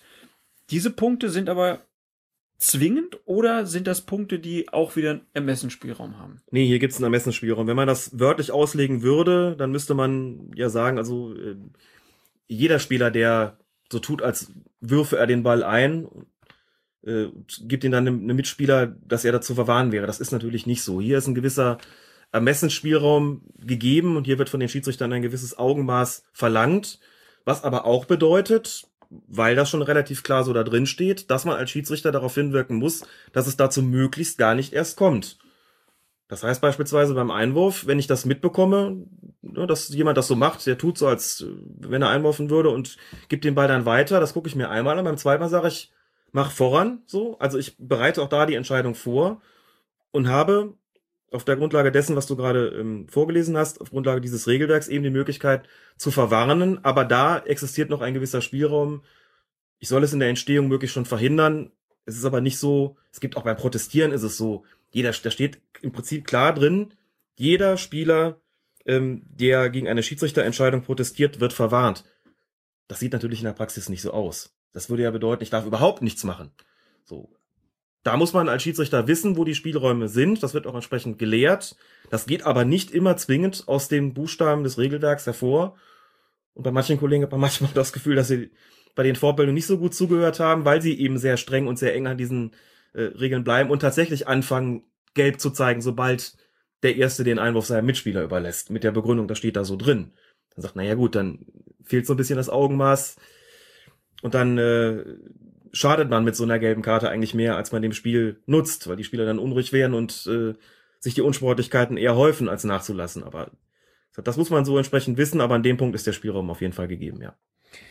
Dann haben wir also die sieben Punkte für verwarnungswürdiges, für verwarnungswürdige Vergehen. Ach, manchmal ist es auch schwierig mit dem Deutsch, ne? Ähm, es, hier steht dann auch drinne übrigens, wo wir gerade drüber gesprochen haben, es fällt mir jetzt erst auf, entscheidet sich der Schiedsrichter, einen Spieler zu verwarnen oder des Feldes zu verweisen, wird die Partie erst nach Zeigen der gelben oder roten Karte fortgesetzt. Das heißt, die Vorteilsregel. Da ist die Grundlage, genau. Die ist halt schwierig. Das heißt auch, ich darf es nicht während des laufenden Spiels tun. Ne? Das heißt aber auch, wenn ich einen Spieler verwahren will. Also ich darf nicht während das Spiel läuft neben einem herlaufen, dem die gelbe Karte zeigen. Genau. Und dann geht der. Nochmal, also das sieht man ja natürlich nie, das weiß im Prinzip auch jeder. Ja, schön ne? aussehen. Klar.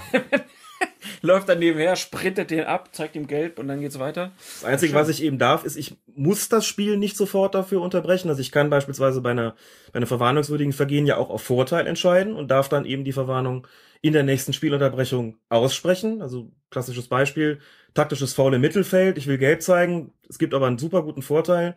Daraus resultiert eine Top-Torchance. Der Torwart kann den Ball zur Ecke ablenken. Da gibt's einen Eckstoß und dann zeige ich die gelbe Karte dann nachträglich, was ich darf solange das Spiel, wie vorhin bei den Fragen eben schon mal gesagt, nicht wieder fortgesetzt ist. Die Möglichkeit habe ich. Was ich nicht tun darf, jeder weiß es und trotzdem muss es eben eine regeltechnische Grundlage geben, ist das, dass ich darf eben nicht während des laufenden Spiels eine gelbe Karte ziehen. Wenn ich verwahren will, muss das Spiel unterbrochen sein oder ich muss es in der, Re das wird ja auch die Regel sein, dafür eben unterbrechen, um diese Verwarnung auszusprechen. Und dann wird es eben auch eine Spielfortsetzung geben, die ja immer erforderlich ist, wenn das Spiel wegen irgendwas unterbrochen ist. Die Regel gibt dann sogar noch klar wieder, wann ein Auswechselspieler oder ein ausgewechselter Spieler verwarnt wird. Mhm. Und da sind es dann nur drei äh, Vergehen.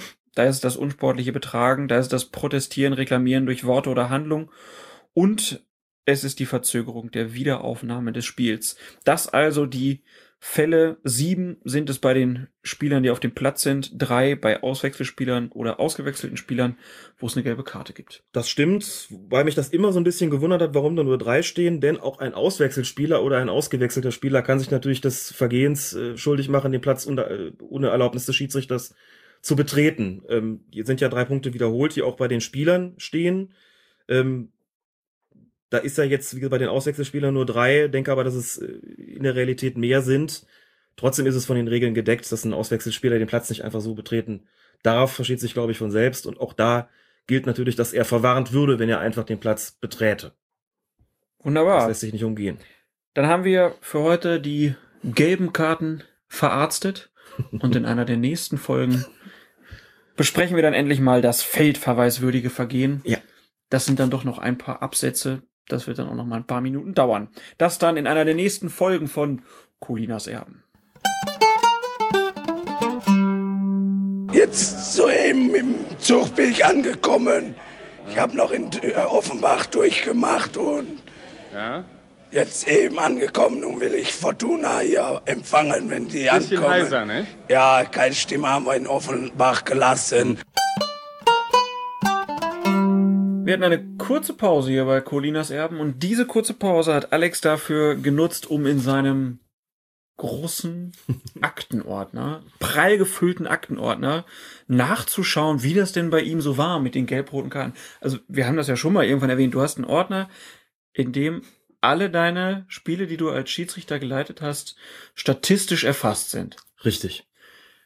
Das ist schon mal verrückt. Das ist normal. Es ist total normal.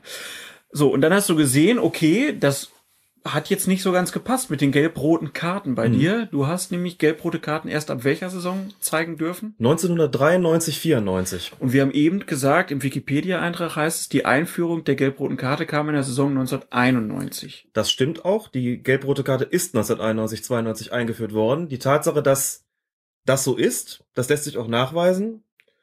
Unter anderem durch einen Auszug aus dem Kicker vom Ende Juli 91, dazu äh, dann bei anderer Gelegenheit Da kommen wir gleich noch. Okay. Aber erstmal können wir sagen, zu dieser Saison 91, 92 gab es einen Wust an neuen Regelungen, unter anderem halt auch die gelb-rote Karte. Und die wurde dann aber nicht in allen Ligen eingeführt. Offensichtlich, muss ich sagen. Ich gebe zu, daran keine aktive Erinnerung mehr zu haben, aber in meiner Statistik tauchen die ersten gelb-roten Karten erst zwei Jahre später auf, zur Saison 1993, 94.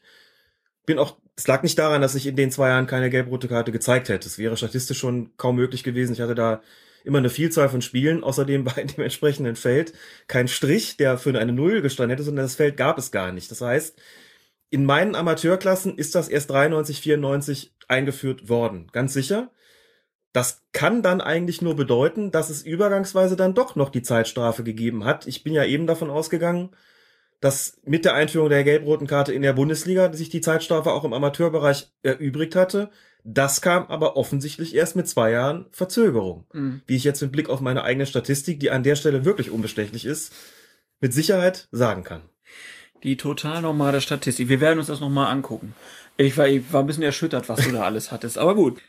Dann kommen wir jetzt zu diesen Regelungen, die dann in einem Kicker-Artikel, dem sogenannten Einwurf, von Schiedsrichter Dieter Pauli erläutert wurden. Dieter Pauli, wer ihn nicht kennt, der war bis 1990 Bundesliga-Schiedsrichter, hat 100 Spiele in der Bundesliga geleitet und hatte auch 65 internationale Berufungen und war dann zu diesem Zeitpunkt im Schiedsrichter-Lehrstab des DFB und hat über die Regeländerung geschrieben. Und der Artikel ist überschrieben mit der Überschrift keine Aufregung, neue Regelungen sind nicht kompliziert. Also das heißt, es gab damals scheinbar eine große Diskussion. Was wurde da alles umgestellt außer der gelben Karte noch? Unter anderem das, was man heute so landläufig als Rückpassverbot gilt, was ja kein Verbot des Rückpasses darstellt, aber ein Verbot der Aufnahme des Balles mit den Händen durch den Torwart. Also die Rückpassregel wurde auch da. nach kontrolliertem Zuspiel, Zuspiel des Balles mit dem Fuß durch einen Mitspieler. Das ist beispielsweise damals neu eingeführt worden. Das ist wirklich, das ist revolutioniert worden. Gelb-rote Karte und unter anderem auch rote Karte für den Torwart wegen Handspiel außerhalb des Strafraums. So, das war in Ausgabe Nummer 56 äh, in dem Jahr und in der Ausgabe Nummer 57 gab es dann einen Kommentar eines jungen Lesers aus Bonn mit der Überschrift Regelkunde für Dieter Pauli. Und der Kommentar heißt dann, in seinem Kommentar schreibt der ehemalige FIFA-Schiedsrichter Dieter Pauli, Ganz verbindlich ist die Anweisung, dass ein Torwart beim Handspiel außerhalb des Strafraums vom Platz gestellt wird. Das ist nicht ganz richtig. In der Erläuterung an seine Unparteiischen merkt der DFB dazu an, dass ein Torhüter, der außerhalb des Strafraums den Ball mit den Händen spielt, nur dann des Feldes verwiesen wird, wenn er so eine klare Tormöglichkeit zunichte macht oder einen offensichtlichen Torerfolg verhindert. Andernfalls genügt wie bisher die Verwarnung. und darunter steht dann Alex Feuerherd Bonn. Tja.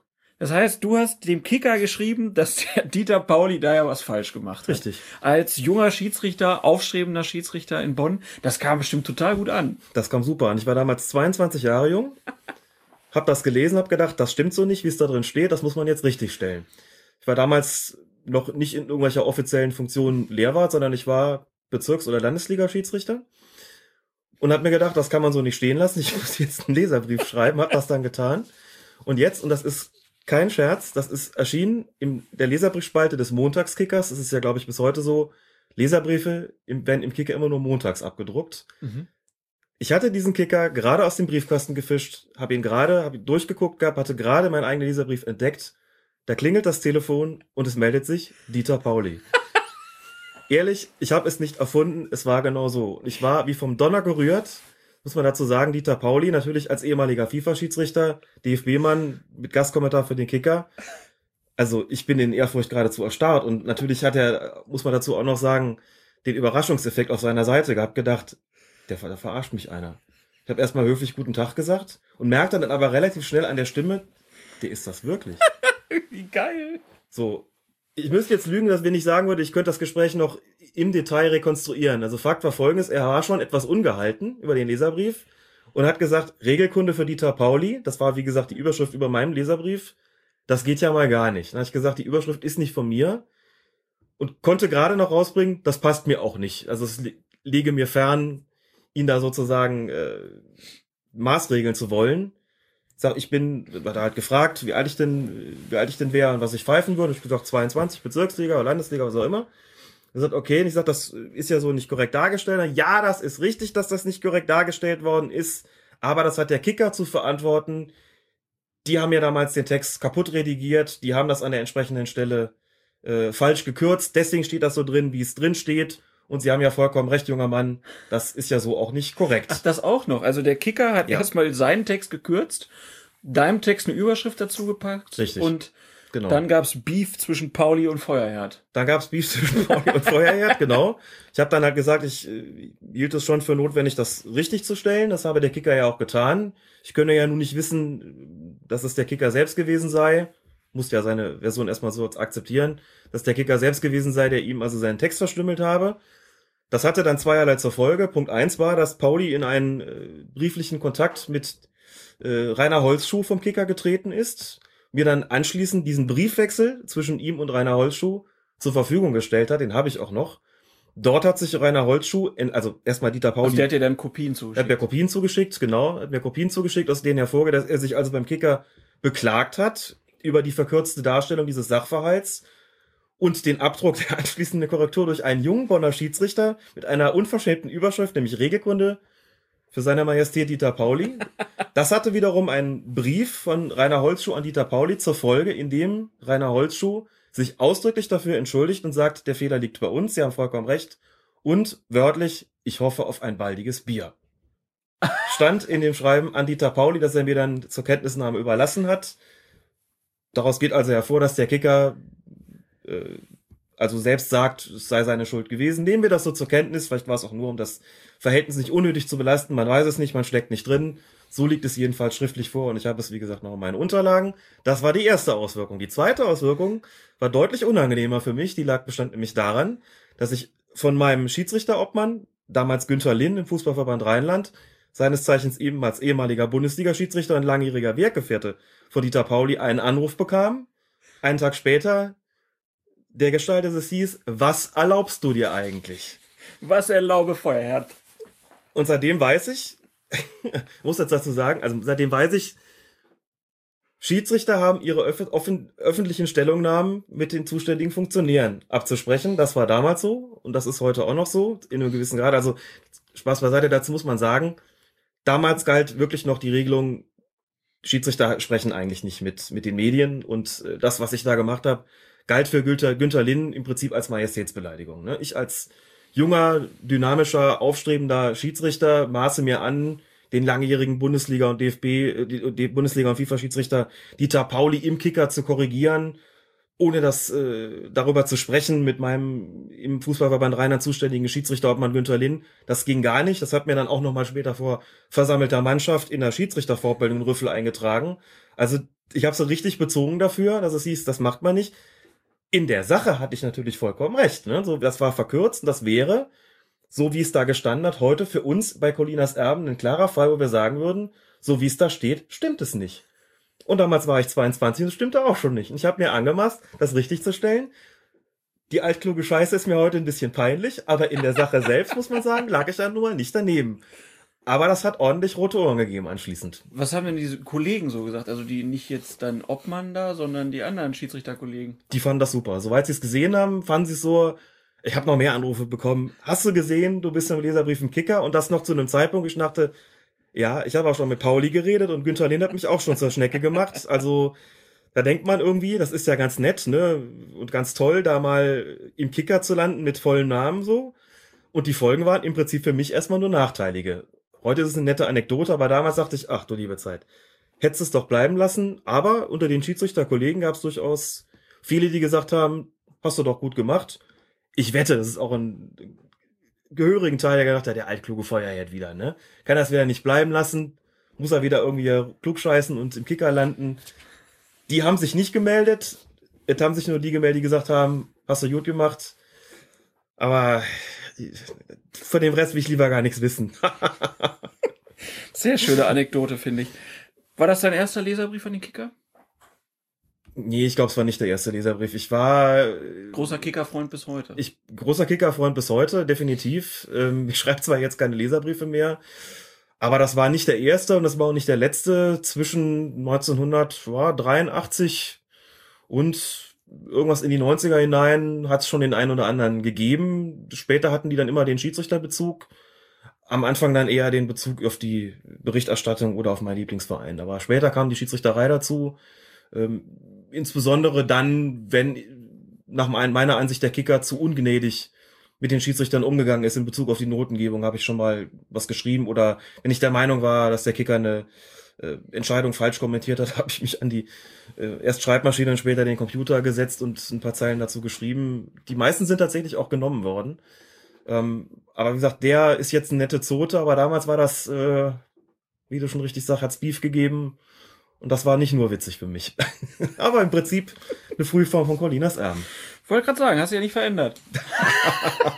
Danke. Der Klugscheißer, Der Klugscheißer, genau. ne? Der Klugscheißer Podcast, genau. Wunderschön. Ja, ähm, dann sind wir jetzt kurz vor dem Ende unserer 44. Folge. Wir haben noch eine schöne Widmung rausgesucht. Der Netfuller hat sich gemeldet und hat gesagt, er hört uns immer beim Putzen. Also, Wem widmen wir heute den Podcast? Danke für die Vorlage, die ich nur noch verwandeln muss. Wir widmen diese Podcast-Folge allen, die uns beim Reinigen ihrer Wohnung hören. Viel Spaß dabei. Und viel Erfolg. Absolut. Und meldet euch mal, das interessiert uns schon, wo ihr uns hört. Zwei, drei Fälle haben wir jetzt noch, ähm, die wir dann zur Widmung nutzen können, aber das würde mich mal interessieren, wo die Leute denn so Podcast hören. Gerade weil ich jetzt neulich auch wieder die Diskussion äh, hatte, dass Leute gesagt haben, sie hätten ja keine Zeit zum Podcast hören. Und ich glaube, man findet die eigentlich immer. Es gibt so viele Möglichkeiten und die nutzen wir jetzt zum Widmen. Genau. Ja, und zum Abschluss, wir hatten das letzte Woche angekündigt und wir haben es dann auch, nee, nicht letzte Woche, letzte Folge angekündigt und wir haben es dann mittendrin auch mal umgesetzt. Wir haben jetzt ein Colinas Erbenkonto. Und da bedanken wir uns an dieser Stelle schon mal ganz herzlich bei denen, die sich da schon äh, ja sehr, äh, wie sagt man, ähm, rege, nee, ähm, großzügig gezeigt haben ja. ähm, und uns da was gesponsert haben. Und wir wollen das Geld ja nutzen, um neues Equipment zu kaufen. Der Grund ist einfach, wir sitzen hier nur vor so einem kleinen Aufnahmegerät auf so einem jämmerlichen Dreibein. und naja, das hat zur Folge, dass wir hinterher immer noch ziemlich, oder ich muss dann ziemlich lange noch da dran sitzen und äh, wir würden uns gerne die Arbeit ein bisschen verkürzen. Ich würde gerne Alex ein bisschen in der Vorbereitung abnehmen und äh, ich würde gerne weniger hinterher zu tun haben. Und deswegen würden wir uns gerne Headsets kaufen und wir brauchen dazu dann auch noch ähm, ja irgendwie so Mischpult, damit wir das abmischen können. Hätte dann auch zum Vorteil, dass wir vielleicht irgendwann mal eine Live-Folge machen könnten. Mhm. Also das wäre ja mal ein Wunsch von mir, so Folge 50, da machen wir mal eine Live-Folge. Das hätte was, ne? Das Dafür- schwierig ist, muss man schon sagen. Ich ja bei dem, aber zumindest wenn ich versucht habe, zu spielen, live zu twittern, ist mir das nicht, nicht leicht gefallen, weil man ja gleichzeitig auf Spiel achten muss, schreiben muss und lesen muss, was andere drüber schreiben. Ich meine ja auch nicht live zum Spiel, sondern dass man einfach sagt, dann und dann wird die Folge dann im Netz übertragen. Okay, das wäre auf jeden Fall eine, eine Maßnahme. Es ist auf jeden Fall für alle Seiten, für uns wie auch für die Hörerinnen und Hörer, eine, wie man so neudeutsch sagt, Win-Win-Situation. Genau, der Die- Klang wird besser, Der Klang wird die besser. Podcasts kommen schneller Ja.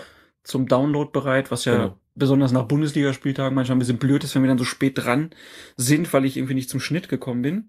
Also, ähm, die Kontonummer gibt's auf fokusfußball.de oder bei Twitter haben wir sie auch schon mal ähm, hochgeladen und auf Facebook. Würden wir uns freuen, wenn ihr da einen kleinen Obolus für uns hättet. Ich meine, ein paar Stunden haben wir euch hoffentlich schon unterhalten, informiert, was auch immer. Und wenn euch das gefallen hat, dann freuen wir uns, wenn ihr uns da ein bisschen unterstützen mögt. Vielen Dank also an die, die uns da schon unterstützt haben und auch an die, die uns schon über die letzten Monate immer mal wieder geflattert haben. Da ist auch schon ein, ja, nicht kleiner Teil zusammengekommen. Das werden wir Mhm. auch auf jeden Fall dann für die Anschaffung nutzen. Sehr schmeichelhaft auf jeden Fall. Ja, finde ich auch. Hat mich sehr gefreut, was da bisher gekommen ist. Gut, Alex, dann bleibt mir wie immer nur zu sagen, vielen Dank. Und mir nur zu sagen, bitteschön. Und damit sagen wir heute mal gemeinsam Tschüss. Toni, Toni, du bist Gold wert. Ah, das ist das Gute bei dem. Das ist ein Name, der geht einem so herrlich von den Lippen. Jetzt müssen wir erstmal ja, die ganze Kacke hier aufarbeiten.